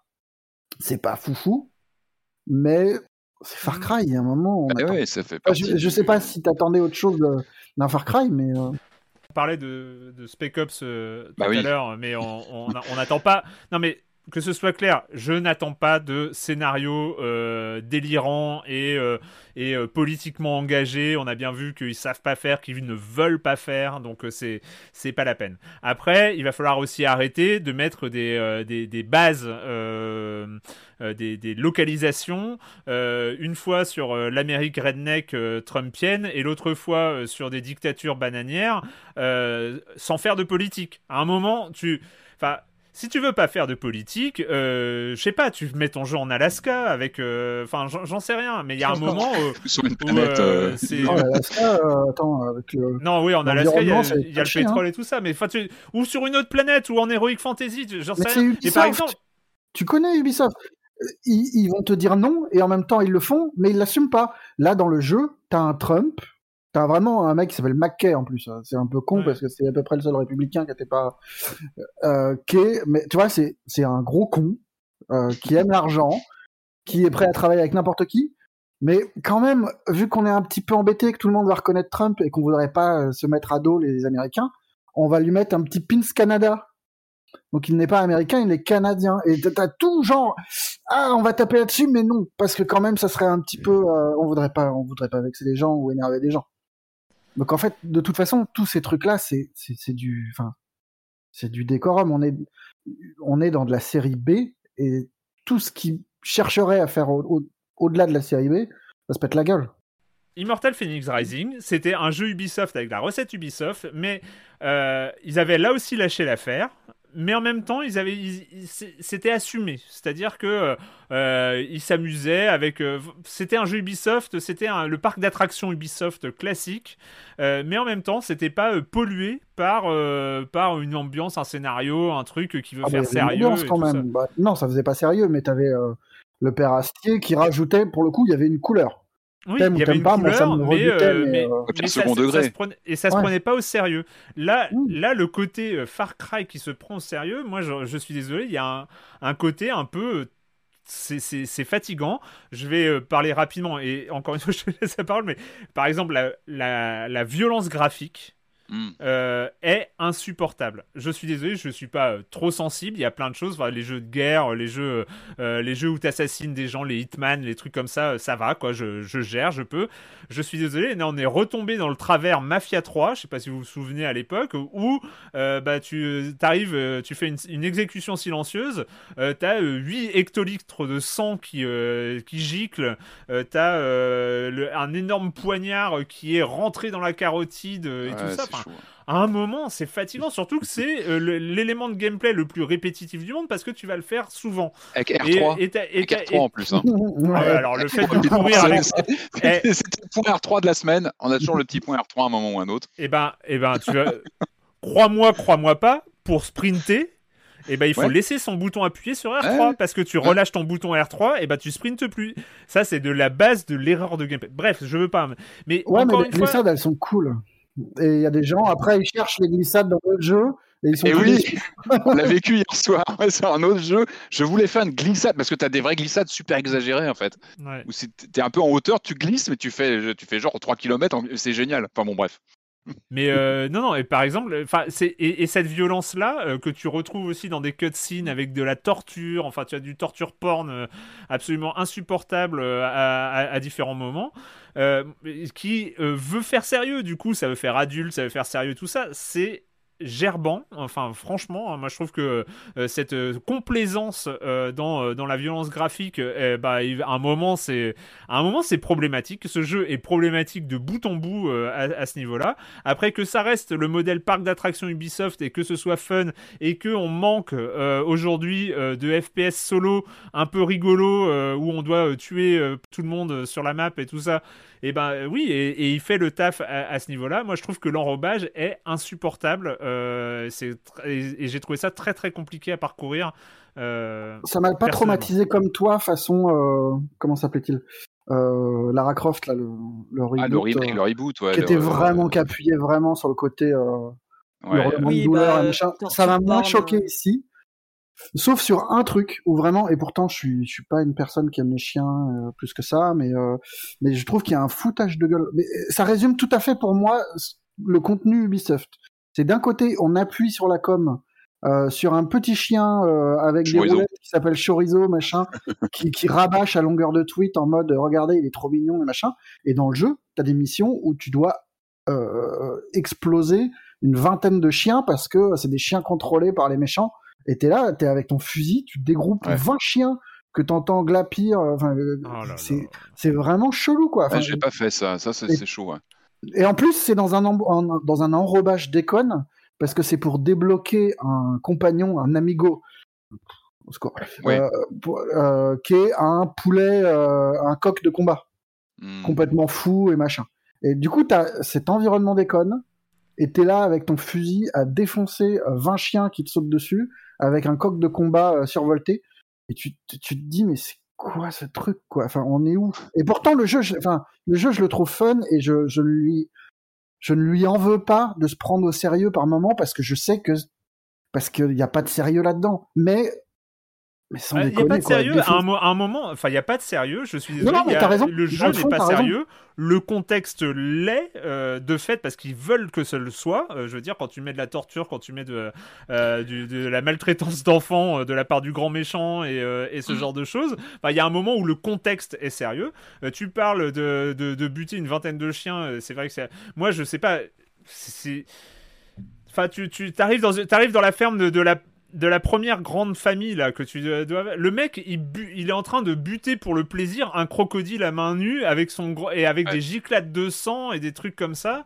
À la limite que tu moi j'ai dû buter un crocodile en légitime défense parce que je m'étais fait attaquer dans les marais. Ok ça ça fait partie on est habitué euh, pourquoi pas? Mais euh, là t'as des scènes enfin grosso modo il il y a zéro questionnement. Il y a zéro Mm. questionnement sur qu'est-ce qu'on montre pourquoi on le montre en fait, il se pose même plus la question de pourquoi on montre ça, pourquoi on propose Mmh, ça. sûr. Et, et- et le truc, c'est que je pense que tu peux faire un. Ubisoft, voilà, les, les open world d'Ubisoft, c'est des parcs d'attractions. C'est toi qui l'avais dit pour euh, Assassin's Creed Valhalla ou euh, Odyssey à l'époque. Mais c'était, c'est un parc d'attractions. Je veux dire, à un moment, tu décides aussi de quel. euh, quel thème tu vas mettre à ton parc d'attractions. Et quand tu fais un thème sérieux euh, comme celui-là et, et que tu rajoutes du gore, de la violence gratuite et tout ça, t'es dans une sorte de survirilisme euh, euh, complètement pas assumé en plus parce que tu mets une non, héroïne, parce que, mais parce alors. que non, non, mais tous les personnages qui t'entourent, en fait, sont des meufs. Le- la, la famille, la famille, très vite, c'est euh, récupéré par euh, euh, l'épée ou je sais plus comment. euh, enfin, en gros, tous les personnages qui t'entourent sont des femmes. Pareil, il y a un des personnages, au bout d'un moment, tu te rends compte que c'est un trans. Et en fait, tu te rends, enfin, c'est le problème d'Ubisoft, c'est qu'ils doivent avoir tellement, les équipes sont tellement grandes qu'ils doivent répartir les trucs et, enfin, tu, tu te retrouves avec un manque de cohérence totale dans le jeu. Mm. Pris isolément, je pense que chaque chose pourrait faire l'affaire. Tu pourrais choisir de faire un jeu bourrin, bah, du front, où tu vas tuer des animaux et machin, et, et on dit rien à foutre, on y va franchement.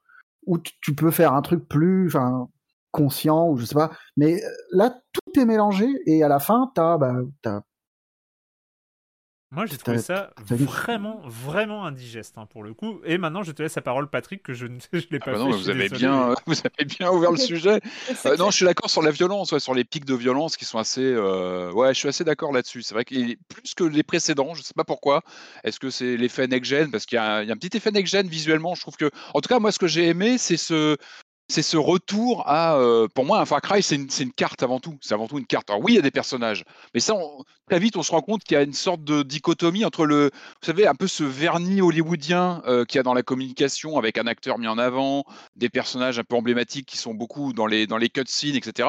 Et puis après, il y a une sorte de routine euh, performative sur le terrain. Et le vrai personnage principal, pour moi, c'est toujours la carte. Et là, on a une bonne carte. On a une belle carte. Je trouve que visuellement, moi, je suis ravi de revenir à bah, une île avec ses couchers de soleil. On avait un peu perdu ça sur le 5. C'est vrai qu'il était plus, euh, plus froid, qui était plus euh, ordinaire. Là, on revient de l'exotique, en fait. On n'est plus sur la carte euh, sur jeux du- vidéo, hein, franchement. américaine.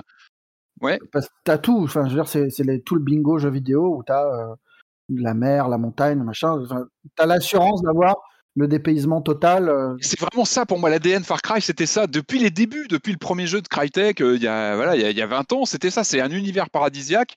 Et puis au milieu de ça, c'est euh, une sorte de métal hurlant fou avec euh, de, la, de, la baston en tous les sens, qui part dans tous les sens. Le, truc, c'est que. comment dire oui, après, moi, moi, je, le disclaimer, c'est que j'adore cette série. Enfin, moi, j'y passe un temps fou. Je sais que c'est un jeu auquel je vais jouer pendant des heures, pendant longtemps. Je suis loin de l'avoir fini. Euh, J'aurai une bonne dizaine d'heures de jeu et je l'ai à peine, euh, j'ai à peine gratté la surface. hein. Euh, moi, j'adore ce côté, euh, oui, ce retour donc à, à, à ce, à ce décorum qui, moi, j'ai pas arrêté de mitrailler les captures en capture d'écran. Je trouve qu'il y a vraiment les couchers de soleil et tout. Le jeu, il joue à plein là-dessus, euh, sur les effets de lumière, etc. Même si on sent qu'il est un peu entre, j'ai l'impression qu'il est entre deux générations et il l'est d'ailleurs. Il est sur les deux générations de machins. Et on le sent, c'est qu'il y a des, il y a des fulgurances de décors, vraiment, mais c'est magnifique parfois. Et puis à côté de ça, on a encore des modélisations de perso un peu à l'ancienne. On a des bugs graphiques. On, en- on sent qu'on est vraiment entre les deux choses. Mais il y a, il y a une avancée. Enfin, moi, j'ai vraiment un effet, euh, un effet next-gen de, de mon côté. Euh, après, oui, effectivement, on est sur un action. Enfin, moi, j'ai jamais vu autre chose qu'un actionneur des années 90. D'ailleurs, j'ai surtoté parce qu'à un moment dans le, jeu, je crois que c'est l'héroïne qui nous sort une tirade qui nous dit textuellement on n'est pas dans les années 90, bordel. Elle dit ça comme ça au micro d'un mec et j'ai sursauté. J'ai dit mais si, on est dans un actionneur des années 90 euh, qui, voilà qui, est à, fond là-dedans et, et euh, alors après. Il y, a, il y a quelques nouveautés. Moi, j'ai bien aimé la- l'apparition des chevaux, enfin le, la, la- la- la conduite des chevaux. J'ai trouvé ça pas mal. Je trouvais qu'il y avait quelque chose de plus qui changeait par rapport aux véhicules, etc. Je trouve que ça apportait quelque chose. Bon, les compagnons, les animaux, euh, chorizo, le, le croco qui nous suit, ça, voilà, on, on le gère, on le gère pas, il est à côté de nous. Et puis il y a, il y a ce petit truc en plus qui est nouveau aussi, hein, à ma connaissance, c'est le, le de super euh, pouvoir, euh, le supremo, ça, et le, les, les trucs explosifs dans le dos. Donc là, on est vraiment dans de la BD, on est dans du cartoon total. C'est pour ça que de- quand, quand ma, ma référence non, à mais Just tu, Cause, euh, tu dis Just Cause, t'as raison. c'est ça, enfin, tu vois. Mais c'est pas une mauvaise idée, hein. On a passé Ah un mais- avec cet effet de, en fait, on peut avoir une sorte de lance-missile dans le dos ou alors plusieurs choses comme ça, dans, dans, en tout cas dans le même type, euh, une sorte de super puissance qu'on peut activer quand la dose est pleine. Et là, on, c'est une pétoire, quoi. C'est-à-dire qu'on lance des, des roquettes dans tous les sens.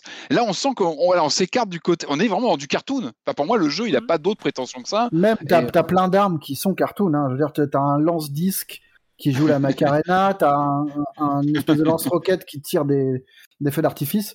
Ouais. Je, je, je déconnais sur Just Cause, mais t'as complètement raison. Je Ah bah c'est oui, on, est, on, ça, on hein. a passé un cap ouais, sur ce côté délirant. Peut-être qu'ils ont effectivement assimilé quelque chose qui fonctionnait bien chez Just Cause, un côté complètement débridé Mhm. et euh, what the fuck, et on y va et on s'éclate. on y- un Euh, terrain Wingsuite et. Wingsuite et parachute, enfin, je veux dire, Mais il y a un clairement, moment. moi, j'y vois euh, ça. L'acteur, on le voit à peine. Enfin, moi, euh, voilà, j'ai 10, 10, 15 heures de jeu, mais je l'ai à peine vu, moi, l'acteur principal. C'est le vernis hollywoodien. Après, le jeu, c'est un jeu de terrain. C'est un jeu où tu es, dans un avec tous ces systèmes chaotiques, avec des animaux. Il y a beaucoup d'animaux, ça j'aime bien. Alors parfois ça se passe mal pour eux, clairement. C'est vrai que c'est un peu gênant de ce côté-là. Mais c'est vivant.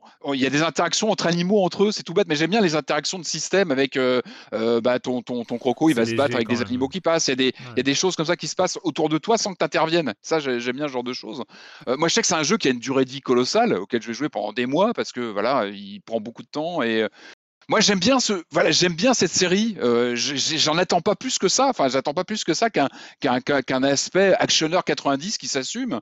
Et là-dessus, je trouve que on, on a ce qu'on attend. Enfin, quand tu tu, tu, tu, tu prends un Far Cry, c'est ce que Ouais, tu. mais vois, on a, c'est- on a le, pa- le parc d'attractions, et je suis d'accord euh, avec vous, le parc d'attractions, les, les mécaniques du parc d'attractions, et dans les mécaniques, je parle du fait de tirer sur quelqu'un avec une arme jusqu'au fait de euh, sauter d'un hélicoptère en vol, ou euh, de- Enfin. Tout ça, ça fonctionne. Les paysages, l'île, la map. Elle est ouais, magnifique. Ouais, elle- elle- elle- ça, ça fonctionne parce que c'est Ubisoft, ils savent faire. Enfin, c'est Toronto et Montréal, enfin euh, Montréal et Québec ou je sais plus trop quoi, Ouais. euh, qui sont aux commandes avec euh, toute la galerie de studios Ubisoft bah, oui. derrière, etc. Comme d'habitude. Les gens, ils savent faire le parc d'attractions. Mon problème, c'est pourquoi. en 2021, eh ben, quand tu dois enrober un parc d'attractions comme ça, tu fais de la merde pareil. Et, euh, Mhm. et, et moi, il y a un moment où je suis désolé. Tu, euh, j'ai, moi, j'étais gêné. Tu, te- tu te rappelles euh, Je vais faire un parallèle totalement à la con. Tu te rappelles quand. euh, quand, quand tu parlais de NBA 2K22, euh, Marius, et euh, t'avais pas envie que quelqu'un rentre dans la pièce pendant que tu faisais un défilé de mode, parce que bah, tu joues à quoi, quoi? Et ben là, je suis désolé. moi, j'étais en train de, de, de jouer et j'étais derrière quelqu'un. Euh, et là, euh, j'appuie sur R3 pour, euh, pour l'exécuter. Et là, c'est trash. Et là, il y a, y. Linda qui, qui, qui rentre derrière. Bah, je suis désolé, j'ai mis sur pause parce que qu'est-ce qu'elle va penser, quoi? Le, le- le truc. c'est vrai, c'est vrai que les- je, je plante, euh, j'étais en train de planter une vrai. machette à l'intérieur de l'épaule d'un mec et Ça ça, giclait du sang de partout. sert à rien. Ça sert à rien, C'est un truc que tu fais 800 fois dans le jeu. C'est vrai que les scènes gore sont, sont un peu euh, surprenants. Je, je comprends pas non plus. Moi, ça me traumatise moins que les, ruptures de, ton, en fait, que le côté, euh, le côté guignol et en même temps, on va essayer de parler de trucs sérieux et, euh, par ailleurs, le jeu, le jeu est chouette. hein. Moi, je me suis bien marré, machin. Hmm. Le côté violent me, me Oui, parce que tu as toujours ce côté avec les systèmes, tu tu t'amuses avec les systèmes, c'est-à-dire que les niveaux, tu, enfin les, les, les, les missions entre elles, tu as toutes ces missions secondaires, etc. Tu les abordes toujours un peu à, à ta manière, tu joues avec les systèmes. Tu es toujours à frôler limite le bug du jeu parce que tu pousses, tu vas te planquer dans un truc, tu questionnes toujours un peu les mécaniques. Ça, je trouve ça toujours intéressant dans Far Cry. Tu ça pas aussi, Far Cry. Tu parles de bugs, moi c'est ça que je voulais évoquer, c'est que t'as pas tellement les gros bugs de personnages volants euh, comme il pouvait Non. y avoir euh, chez Ubi. Par contre, le, les, les, les personnages qui reviennent à la vie parce que t'as quitté le, la, la petite zone de danger, machin, genre merde quoi. Enfin, Ils respawn. c'est un peu, c'est un peu Un caca. peu quoi. comme dans le deuxième, ouais. j'ai déjà vu ça aussi, ouais. Quand tu sors d'une zone, que tu reviens, c'est vrai que je l'ai je l'ai eu aussi. Euh, mais c'est vrai que passer le- ouais, ce vernis hollywoodien, tu reviens sur, bah, dans Far Cry, tu butes des mecs en, en costume, quoi, et c'est tout. Et voilà, ça s'arrête là, et c'est euh, avec là effectivement des pointes de gore. Mais mais mais moi, je suis fasciné par les décors, par le par le- l'environnement, par il y a un côté Ah, ça jouissif. hein. Je dirais pas que je suis fasciné parce que c'est vraiment une île, enfin, c'est un, un espace purement de jeux vidéo qu'on connaît par cœur et t'as jamais vraiment de moment de surprise où tu te dis, euh, waouh, vachement bien vu et machin. C'est juste très bien exécuté, Enfin, c'est très Ouais, propre. la carte est, est bien fichue, ouais, ouais, vraiment. Ouais, tu passes d'am- d'ambiance à une autre. Enfin, t'as as vraiment quelque chose de. C'est plus jouissif que, que, que, ré- que, que nouveau, quoi. Hmm. Oui, c'est bien. Voilà, C'est dans, dans son genre, c'est bien pas- maîtrisé. Et je trouve, et oui. globalement, ça manque de vie. Hein. Tu te, tu te tapes des, quand tu te tapes les, la map en voiture et machin, tu ne croises. En même temps, si tu tues tout le monde, euh, ouais. T'as as vraiment un truc de 90-10 où tu vas sur la route, tu vas croiser 90% de militaires et de temps en temps une bagnole ou un mec en scooter. Il y a et- beaucoup d'animaux. Non, il y a beaucoup d'animaux. Il y a beaucoup d'animaux quand même. Tu as toujours des trucs qui bougent dans tous les sens. euh, plus Oui, il y a toujours un cochon qui va traverser pour que tu l'écrases. Et t'es pas obligé de tuer les animaux non plus. Hein. euh. si Sauf quand c'est des chiens dans un chenil et que ça fait partie de la mission principale, ouais. Ça, par contre, ouais, ça, je l'ai pas faite celle-là, mais dis donc, euh, ouais, ça non. On- Elle est obligatoire ou elle est Non, si Non, tu veux secondaire. débloquer un amigo, euh, machin. D'accord. Je, ga- je garde Chorizo. Je vais garder Chorizo. Je l'aime bien. Je, je vais rester avec lui en fait. Euh, Par contre, je le trouve. J'ai l'impression qu'il est plus difficile. Enfin, moi, j'en ai, j'ai vraiment morflé sur des passages. euh, J'ai l'impression que les persos sont plus résistants. euh, je sais pas. Enfin, j'ai eu plus de répondants, je trouve. Oh, le headshot, ça marche super bien. hein. Moi, j'étais vraiment, j'ai fait le jeu en headshot. euh, c'est super. Ah, je suis plutôt fusil à pompe, moi. Je suis plus, euh, je suis plus prise de contact. Mais ils euh. sont pas super puissants, je trouve. C'est Far Cry 6, euh, donc euh, partout, hein, euh, pour une soixantaine d'euros, PS5, PS4, PC, Xbox. Les extensions qui euh, arrivent ça, aussi avec les, les méchants qu'on incarnés des précédents. Et puis il y a un Blood, Dragon qui revient. Et Blood Dragon, moi, c'est un de mes chouchous de la série parce qu'on rappelle ambiance Terminator, musique de Rocky 4, enfin, un truc de fou qui arrive euh, remasterisé, je crois. On va terminer cette émission. euh, bah déjà, déjà parce que j'avais promis de le faire. euh, on va terminer cette émission d'abord en disant que si il y a une coupure pub, bah elle est maintenant. I'm Sandra, and I'm just the professional your small business was looking for. But you didn't hire me because you didn't use LinkedIn jobs. LinkedIn has professionals you can't find anywhere else, including those who aren't actively looking for a new job but might be open to the perfect role, like me. In a given month, over 70% of LinkedIn users don't visit other leading job sites. So if you're not looking on LinkedIn, you'll miss out on great candidates like Sandra. Start hiring professionals like a professional. Post your free job on linkedin.com/achieve slash achieve today. Eh, j'ai tenu ma promesse quand même. Hein. Je l'ai annoncé. Euh, bref, euh, on va donc terminer cette émission. On a commencé l'émission en parlant d'un jeu de 2012.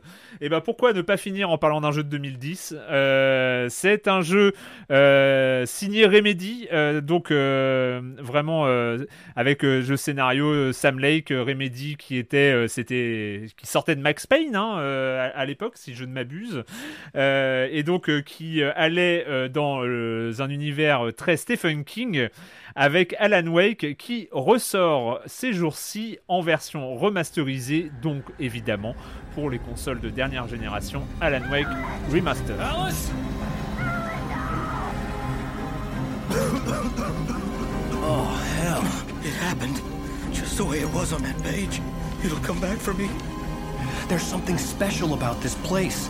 The lake, it, it does something to the works of art created here. It makes them come true.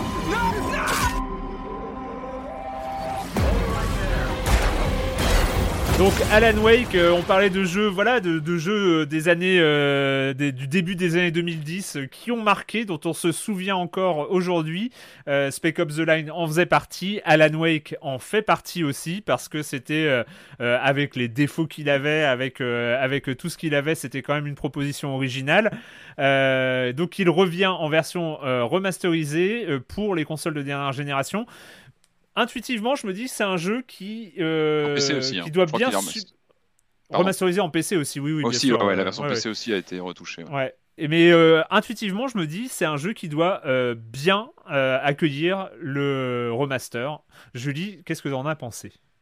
Bah moi justement, faut savoir à peu près où je me place par rapport à Alan Wake. C'est un jeu que j'avais jamais pu finir parce que j'avais pas de Xbox à l'époque Mhm. et qui me faisait envie parce que vraiment en termes euh, en termes d'ambiance et même d'histoire, euh, c'est ça me plaisait complètement. Donc du coup là, j'ai pu enfin euh, le faire jusqu'au bout. Donc je pense que pour les personnes en tout cas qui avaient envie d'y jouer et, et pourront pas, enfin vraiment, enfin pour moi foncer. Enfin l'ambiance est vraiment ultra bien. J'aime beaucoup le gameplay, etc.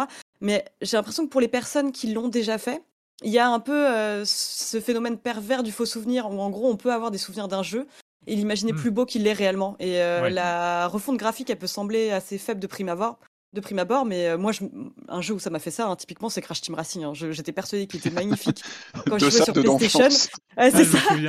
Et en faisant le nouveau, bah, j'étais là, waouh, euh, c'est magnifique. Et en même temps, est-ce que ça change vraiment? Et c'est en regardant, et je me dis, ah oui, c'était vraiment très très moche à l'époque. Et là, enfin, quand même, euh, c'est clair que c'est pas un jeu next-gen. Enfin, je veux dire, c'est- ça se voit que c'est Hmm. juste une version remasterisée. Mais euh, il y a eu un gros gros travail au niveau des textures, au niveau des lumières, qui même. sont ultra importantes dans le jeu en plus, quoi. Et euh, alors, bah, pour résumer, euh, donc pour ceux qui connaîtraient pas Alan Wake, c'est euh, donc l'histoire d'un d'un auteur de thriller qui est tellement célèbre que je suis même pas sûre qu'il existe un auteur aussi célèbre. C'est vraiment le genre de mec que tout le monde reconnaît dans la rue. Les adolescents ont des posters de lui dans leur Stephen King, chambre. quoi. c'est- Ouais, Stephen Ouais, King, voilà, ouais. c'est comme un, un- ouais, c'est comme Stephen King. C'est c'est même exactement comme Stephen King parce que le, les hommages sont ultra appuyés. Enfin, vraiment en termes d'ambiance, il y a même carrément des personnages qui s'appellent Men. Enfin, pour moi, je trouve que c'est la parfaite euh, combinaison entre euh, Max Payne, enfin d'un point de vue combat. Enfin, il y a vraiment ce côté euh, bullet time qu'on retrouve avec des espèces d'esquives qui vont permettre d'avoir une sorte de ralenti, les moments où on peut tirer avec des fusées de détresse, où là aussi il y a un ralenti ultra impressionnant. Donc un mélange de Max Payne et de Silent Hill pour l'ambiance, enfin le côté un peu écrivain qui est en train de devenir fou. et alors l'histoire a beau comporter un, son lot de clichés éculés, enfin vraiment hein, ce côté est-ce que tout est dans sa tête ou non. Mais c'est des défauts que je lui pardonne assez facilement, bah, ne serait-ce que pour son ambiance, enfin vraiment qui est assez exceptionnelle, je trouve. Il nous emmène dans plein plein d'endroits très chouettes et aussi bah, pour son gameplay, mais que moi j'affectionne énormément. Donc en gros pour résumer, parce que ça bah, craquait déjà un peu à l'époque. Moi, je trouve que ça hein, marche hyper bien. Enfin, il y, a une certaine rigidité, mais qui induit un sentiment de stress. Alors ça, c'est peut-être l'excuse un peu facile, mais en fait, j'aime bien moi déjà l'alternance des cycles jour-nuit. Donc le jour, euh, on, est vraiment dans un environnement qui nous est pas du tout hostile, où on va faire des trucs aussi simples que faire du café ou dans euh, la petite ville sympa. Euh. Et dès que la nuit arrive, bah c'est voilà, c'est on est, on a toutes sortes d'ennemis qu'il va falloir affaiblir avec sa lampe torche et leur tirer dessus une fois qu'ils sont suffisamment affaiblis. Il y a une certaine répétitivité, mais en même temps, ah je bah trouve que c'est tellement agréable. Moi, j'adore en fait ce concept tout bête mmh. de euh, d'illuminer les ennemis jusqu'à les étourdir et ensuite leur tirer dessus. Avec quelques petites variations, effectivement, il va y avoir quelques ennemis classiques, des nuées d'oiseaux, des ennemis qui conduisent des bulldozers. Enfin, il y a des petites variations comme ça. Mais euh, sur la durée, je trouve euh, le jeu doit faire entre 8 et 10 heures comme, comme l'original. Ça, ça se tient bien, quoi. Je trouve que ça se tient mmh. ultra bien et je ne sais pas, il y a un vrai, un vrai sentiment de, progression, je trouve, en, en termes de gameplay et aussi euh, une satisfaction en fait quand on prend bien le temps d'explorer. Il y a des petites caches qui sont euh, dissimulées un peu partout qu'on peut retrouver justement en éclairant à la lumière les murs. On peut voir des flèches qui vont nous amener vers des caches un peu plus. Euh, le, seul truc que je lui reproche, c'est que alors comme je disais la répétitivité, moi ça m'a pas dérangé. C'est le côté un peu et qui était déjà présent dans le 1 apparemment. C'est bah, vu qu'il y a un cycle jour-nuit, à chaque fois que la nuit tombe, on se retrouve à devoir euh, se restuffer. Et ça, effectivement, c'est un peu lassant d'avoir le personnage qui se dit à chaque fois Ah bah tiens, donc voici un pistolet. Enfin, c'est, euh, ça pourra me servir. Mais sinon, pour le reste, euh, non, non, moi je suis vraiment ultra séduite. Après, la question, c'est dix ans après, fallait-il un remaster? Enfin, Est-ce que le jeu tenait pas la route encore sur PC aujourd'hui? Je sais pas si, si, c'était vraiment. Moi, je suis content, je suis content de l'avoir. Je l'ai pas fait à l'époque. Je l'ai lancé là. Effectivement, c'est pas. Je m'attendais à un truc un peu plus joli. Mmh. Il y a des moments où tu te dis Ah, bon et puis d'autres où tu vois, ah là, ils ont mis de l'argent et euh, ils ont refait tous les visages et machin. moi, c'est clairement une incitation pour qu'enfin je le fasse. Je le vois comme ça en tout cas. Ouais, c'est ça. Moi, j'ai toujours eu un problème avec Alan Wake. C'est un jeu que j'ai beaucoup aimé pour son ambiance, comme tu disais très bien, Julie, euh, le, le style du personnage et le flegme et tout ça et, puis la noirceur du propos. Enfin, on est vraiment emporté dans cette histoire euh, inquiétante, même si on n'est pas non plus dans Silent Hill 2. On mm. est quand même sur quelque chose de plus cliché, tout ça. Moi, j'ai toujours eu du mal avec le, le concept d'origine d'Alan Wake qui était un open world. Il avait été pensé comme un, jeu d'enquête en monde ouvert à la base. On sait que Remedy a dû couper dans le jeu pour finalement proposer cette expérience beaucoup plus linéaire et peut-être plus à la Max Payne. Même mm. si Max Payne, on, en a souvent parlé Carwan, il y avait une vraie rejouabilité jouissive de refaire les séquences. C'était Max Payne, c'est un jeu qu'on refaisait, qu'on refaisait pour par plaisir de jeu. Et je suis pas sûr qu'on retrouve ça dans Alan Wake, forcément. C'est quelque chose que qu'on va traverser.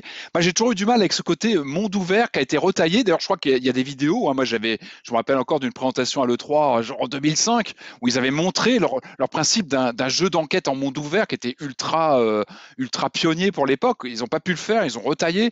Euh, on peut se dire quand même que Deadly Premonition, lui, il a fait, il a fait ça à l'époque, il a réussi à faire son, son jeu d'enquête en monde ouvert, et, et peut-être que lui a vraiment besoin d'un remaster. Hein, Deadly Premonition, Soirée, si tu nous écoutes aujourd'hui, euh, on serait pas contre un remaster, un vrai remaster en profondeur, parce que Deadly Premonition a besoin, aurait besoin vraiment de, tu vois, d'être un peu retaillé, d'être euh, enjolivé, alors que j'ai pas, je sais pas, Alan Wake, j'ai l'impression qu'il tenait encore bien la route. Euh, il y a une autre raison aussi. Il y a une autre raison, c'est qu'ils ont, ils ont reconnu, enfin ils ont admis que euh, Alan Wake euh, était un univers partagé avec euh, celui de, eh ben voilà.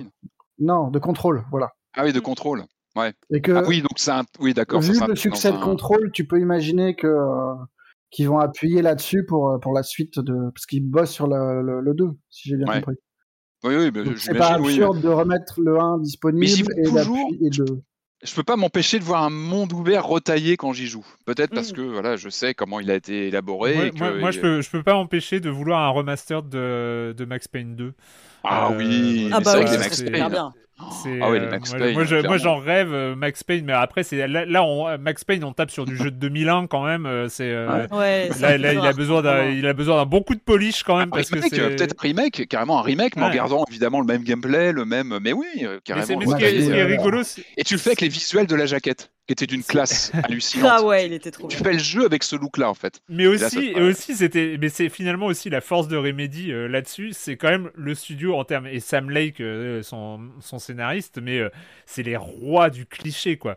Et- Oui, euh, c'est les scénarios de leur jeu, c'est des enchaînements mais à l'infini de tous les clichés de genre, mais euh, sans aucune originalité. Mais en fait, ils l'assument tellement.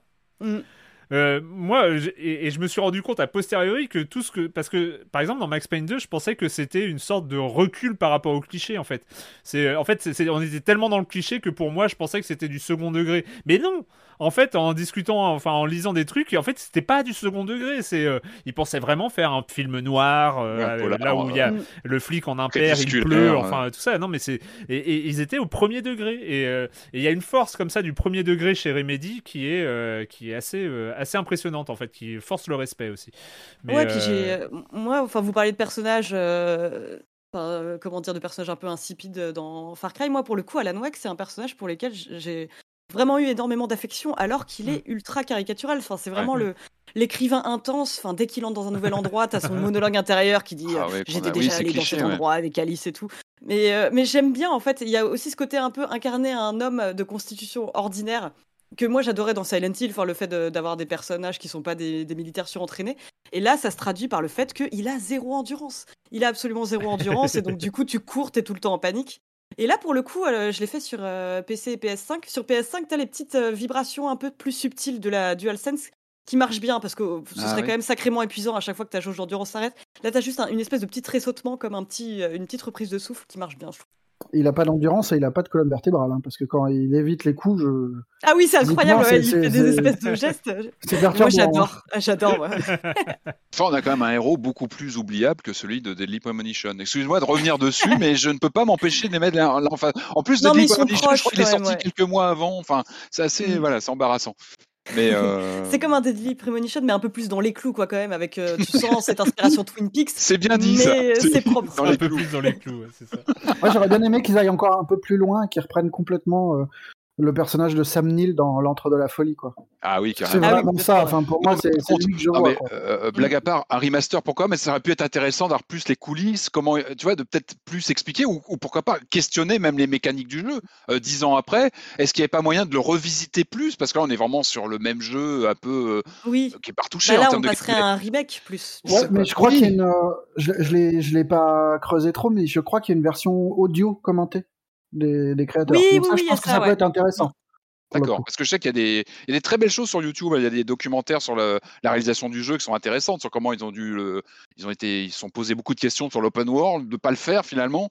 C'est un jeu qui a été, voilà, qui a été fait dans la douleur aussi, Alan Wake. hein. donc euh, c'est peut-être un peu, voilà, c'est peut-être un peu dommage de le refaire comme il était il y a 10 ans, alors que voilà, une décennie est passée. euh, ouais, ça aurait pu être intéressant, vraiment, peut-être de, de remettre à plat comment il était fait, de Ouais, de- parce que la mécanique est quand même très simpliste, hein, dans mon souvenir. Euh, Je l'ai pas relancé depuis un moment, mais euh, ça tourne Mais elle un est petit peu en assumée. rond. Elle est assumée. Mais elle est assumée, ouais. C'est peut-être ce que tu auras pour le 2. Tu vois ce qu'ils voulaient vraiment faire et c'est peut-être la- c'est peut-être mieux en fait qu'ils se concentrent vraiment sur un truc euh, neuf et, euh, et qu'ils réussissent à faire ce qu'ils voulaient quoi. Et qu'ils règlent ce problème de pile. hein. L'open world existe, hein, la ville a été modélisée en monde ouvert et puis a dû être taillée malheureusement.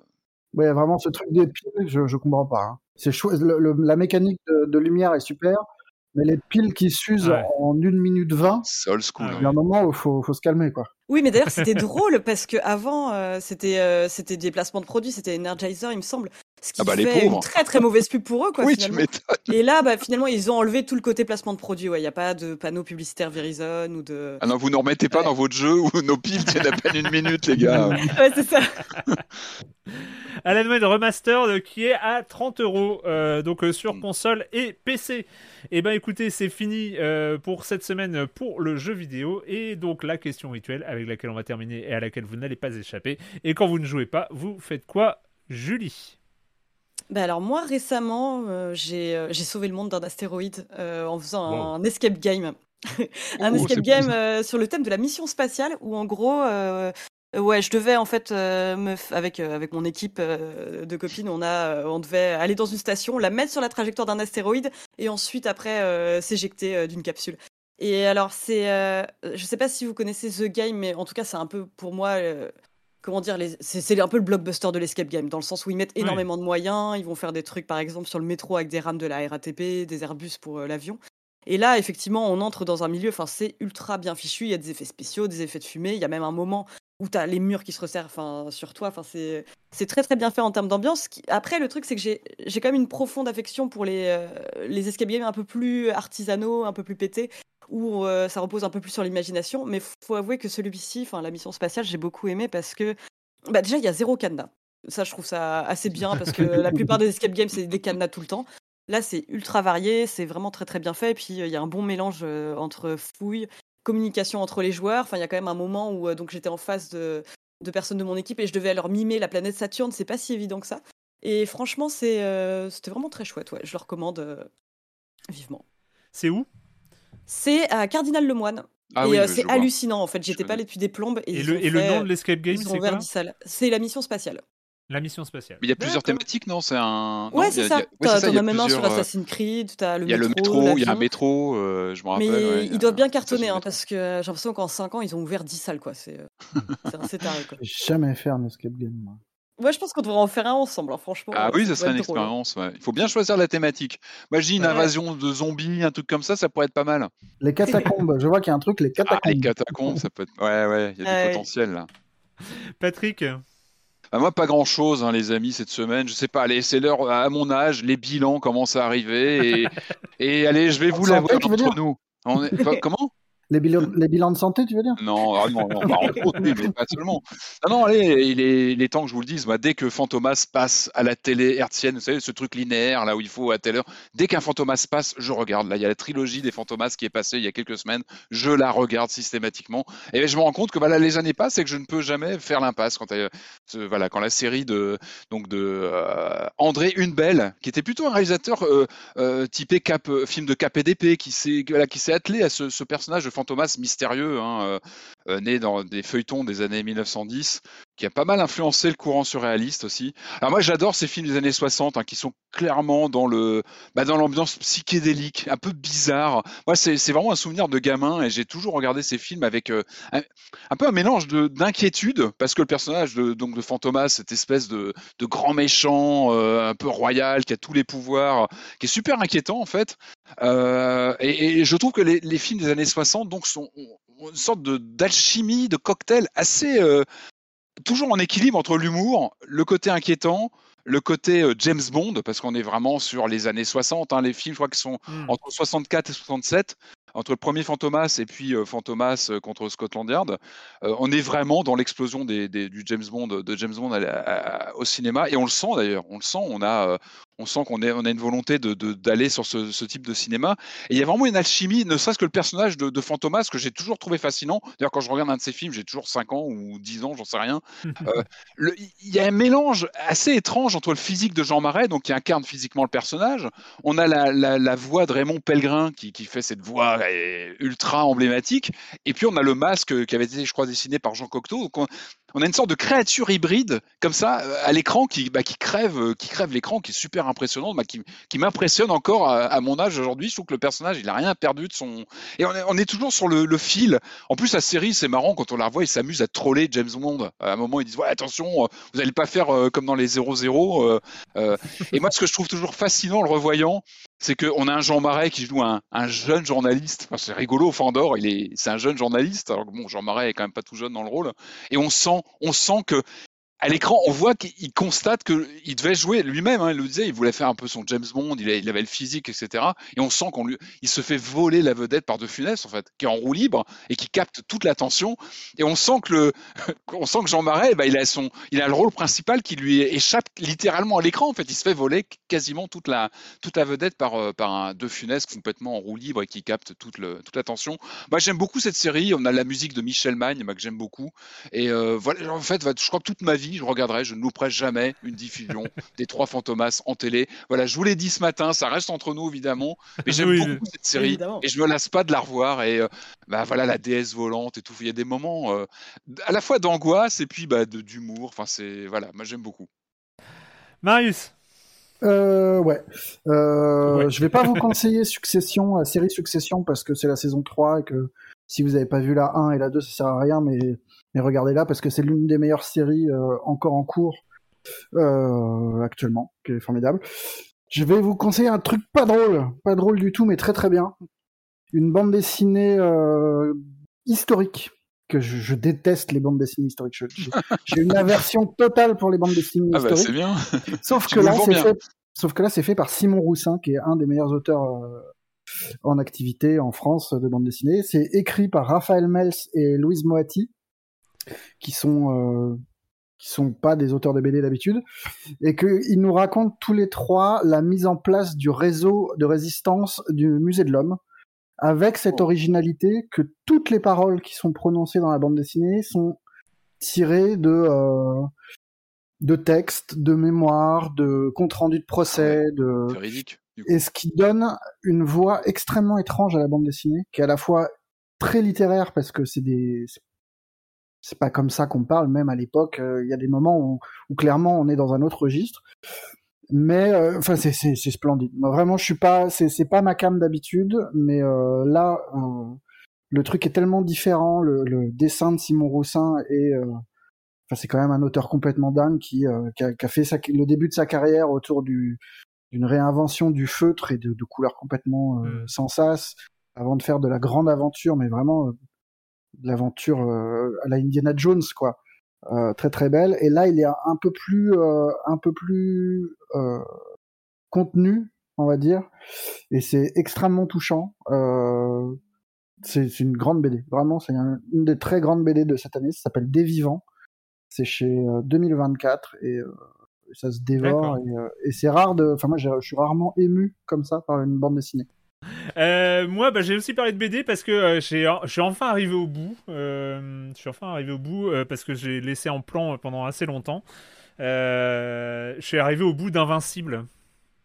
Putain, il y a un Euh, bout à Invincible. Ouais, il y a un bout à Invincible, c'est un truc de dingue, je m'en suis rendu compte et donc j'ai tout lu, euh, j'ai tout récupéré. Euh, c'est donc l'Invincible, c'est euh, la, BD de super-héros de Robert Kirkman, qu'on connaît maintenant plus pour euh, Walking Dead, évidemment. Euh, et en fait, dessiné au début par Cory Walker et euh, pour l'ensemble après par, euh, par Ryan Otley. Euh, c'est 3500 pages je crois, en tout. Euh, c'est- interminable. Euh, alors, en fait, ce qui est rigolo, c'est que la, série a commencé en animation. Euh, Il y a une saison de, de 8 épisodes sur Amazon. Je ne sais même pas ce qu'elle vaut, mais en fait, je sais où elle finit. Elle finit genre à la moitié du premier TPB, du, premier, du premier tome. Donc, avec le- une sorte de plot twist qui, arrive à ce moment-là. Mais quand tu vois jusqu'où la série va, ça va tellement loin, ça va et que tu as l'impression qu'il va falloir environ 24 saisons euh, ou euh, une trentaine de saisons à la, série pour arriver au, bout de l'histoire. Je pense qu'ils y arriveront jamais, mais euh, c'est assez rigolo. C'est euh, le, le- le talent de Kirkman, c'est d'aller euh, vraiment. Enfin, de, de, de, pas se donner vraiment de limites. Euh, là, on, euh, ça, ça, commence dans un truc de super-héros, de revisite du mythe du super-héros, et ça finit dans un space opéra euh, totalement what the fuck avec avec des grands empires qui se mettent sur la gueule et tout. Enfin, c'est et c'est c'est pas mal. Alors après, sur la fin, tu sais plus trop si tu lis parce que c'est bien ou parce que t'as envie d'arriver au bout. Voilà. hein, Ah, c'est pas les- bon signe ça. C'est pas bon Bah, signe. Hein. Non, mais je sais pas, les 400 dernières pages, t'es là, bon, Quand même. on, on va, on va, on 400 va arriver au bout. On va arriver au bout, quoi, et donc on, on finit, hein, donc on sait. C'est pareil dans Walking Dead. Hein. Enfin, Oui.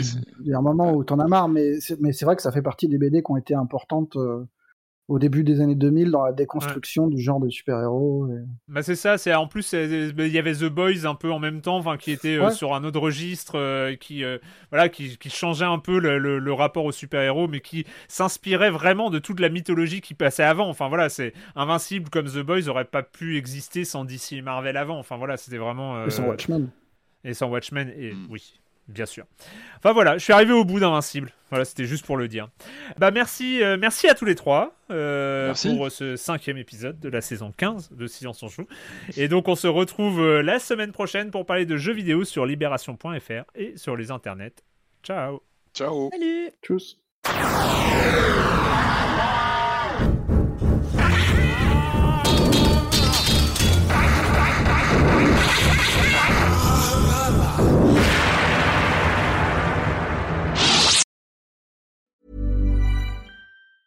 Ever catch yourself eating the same flavorless dinner three days in a row?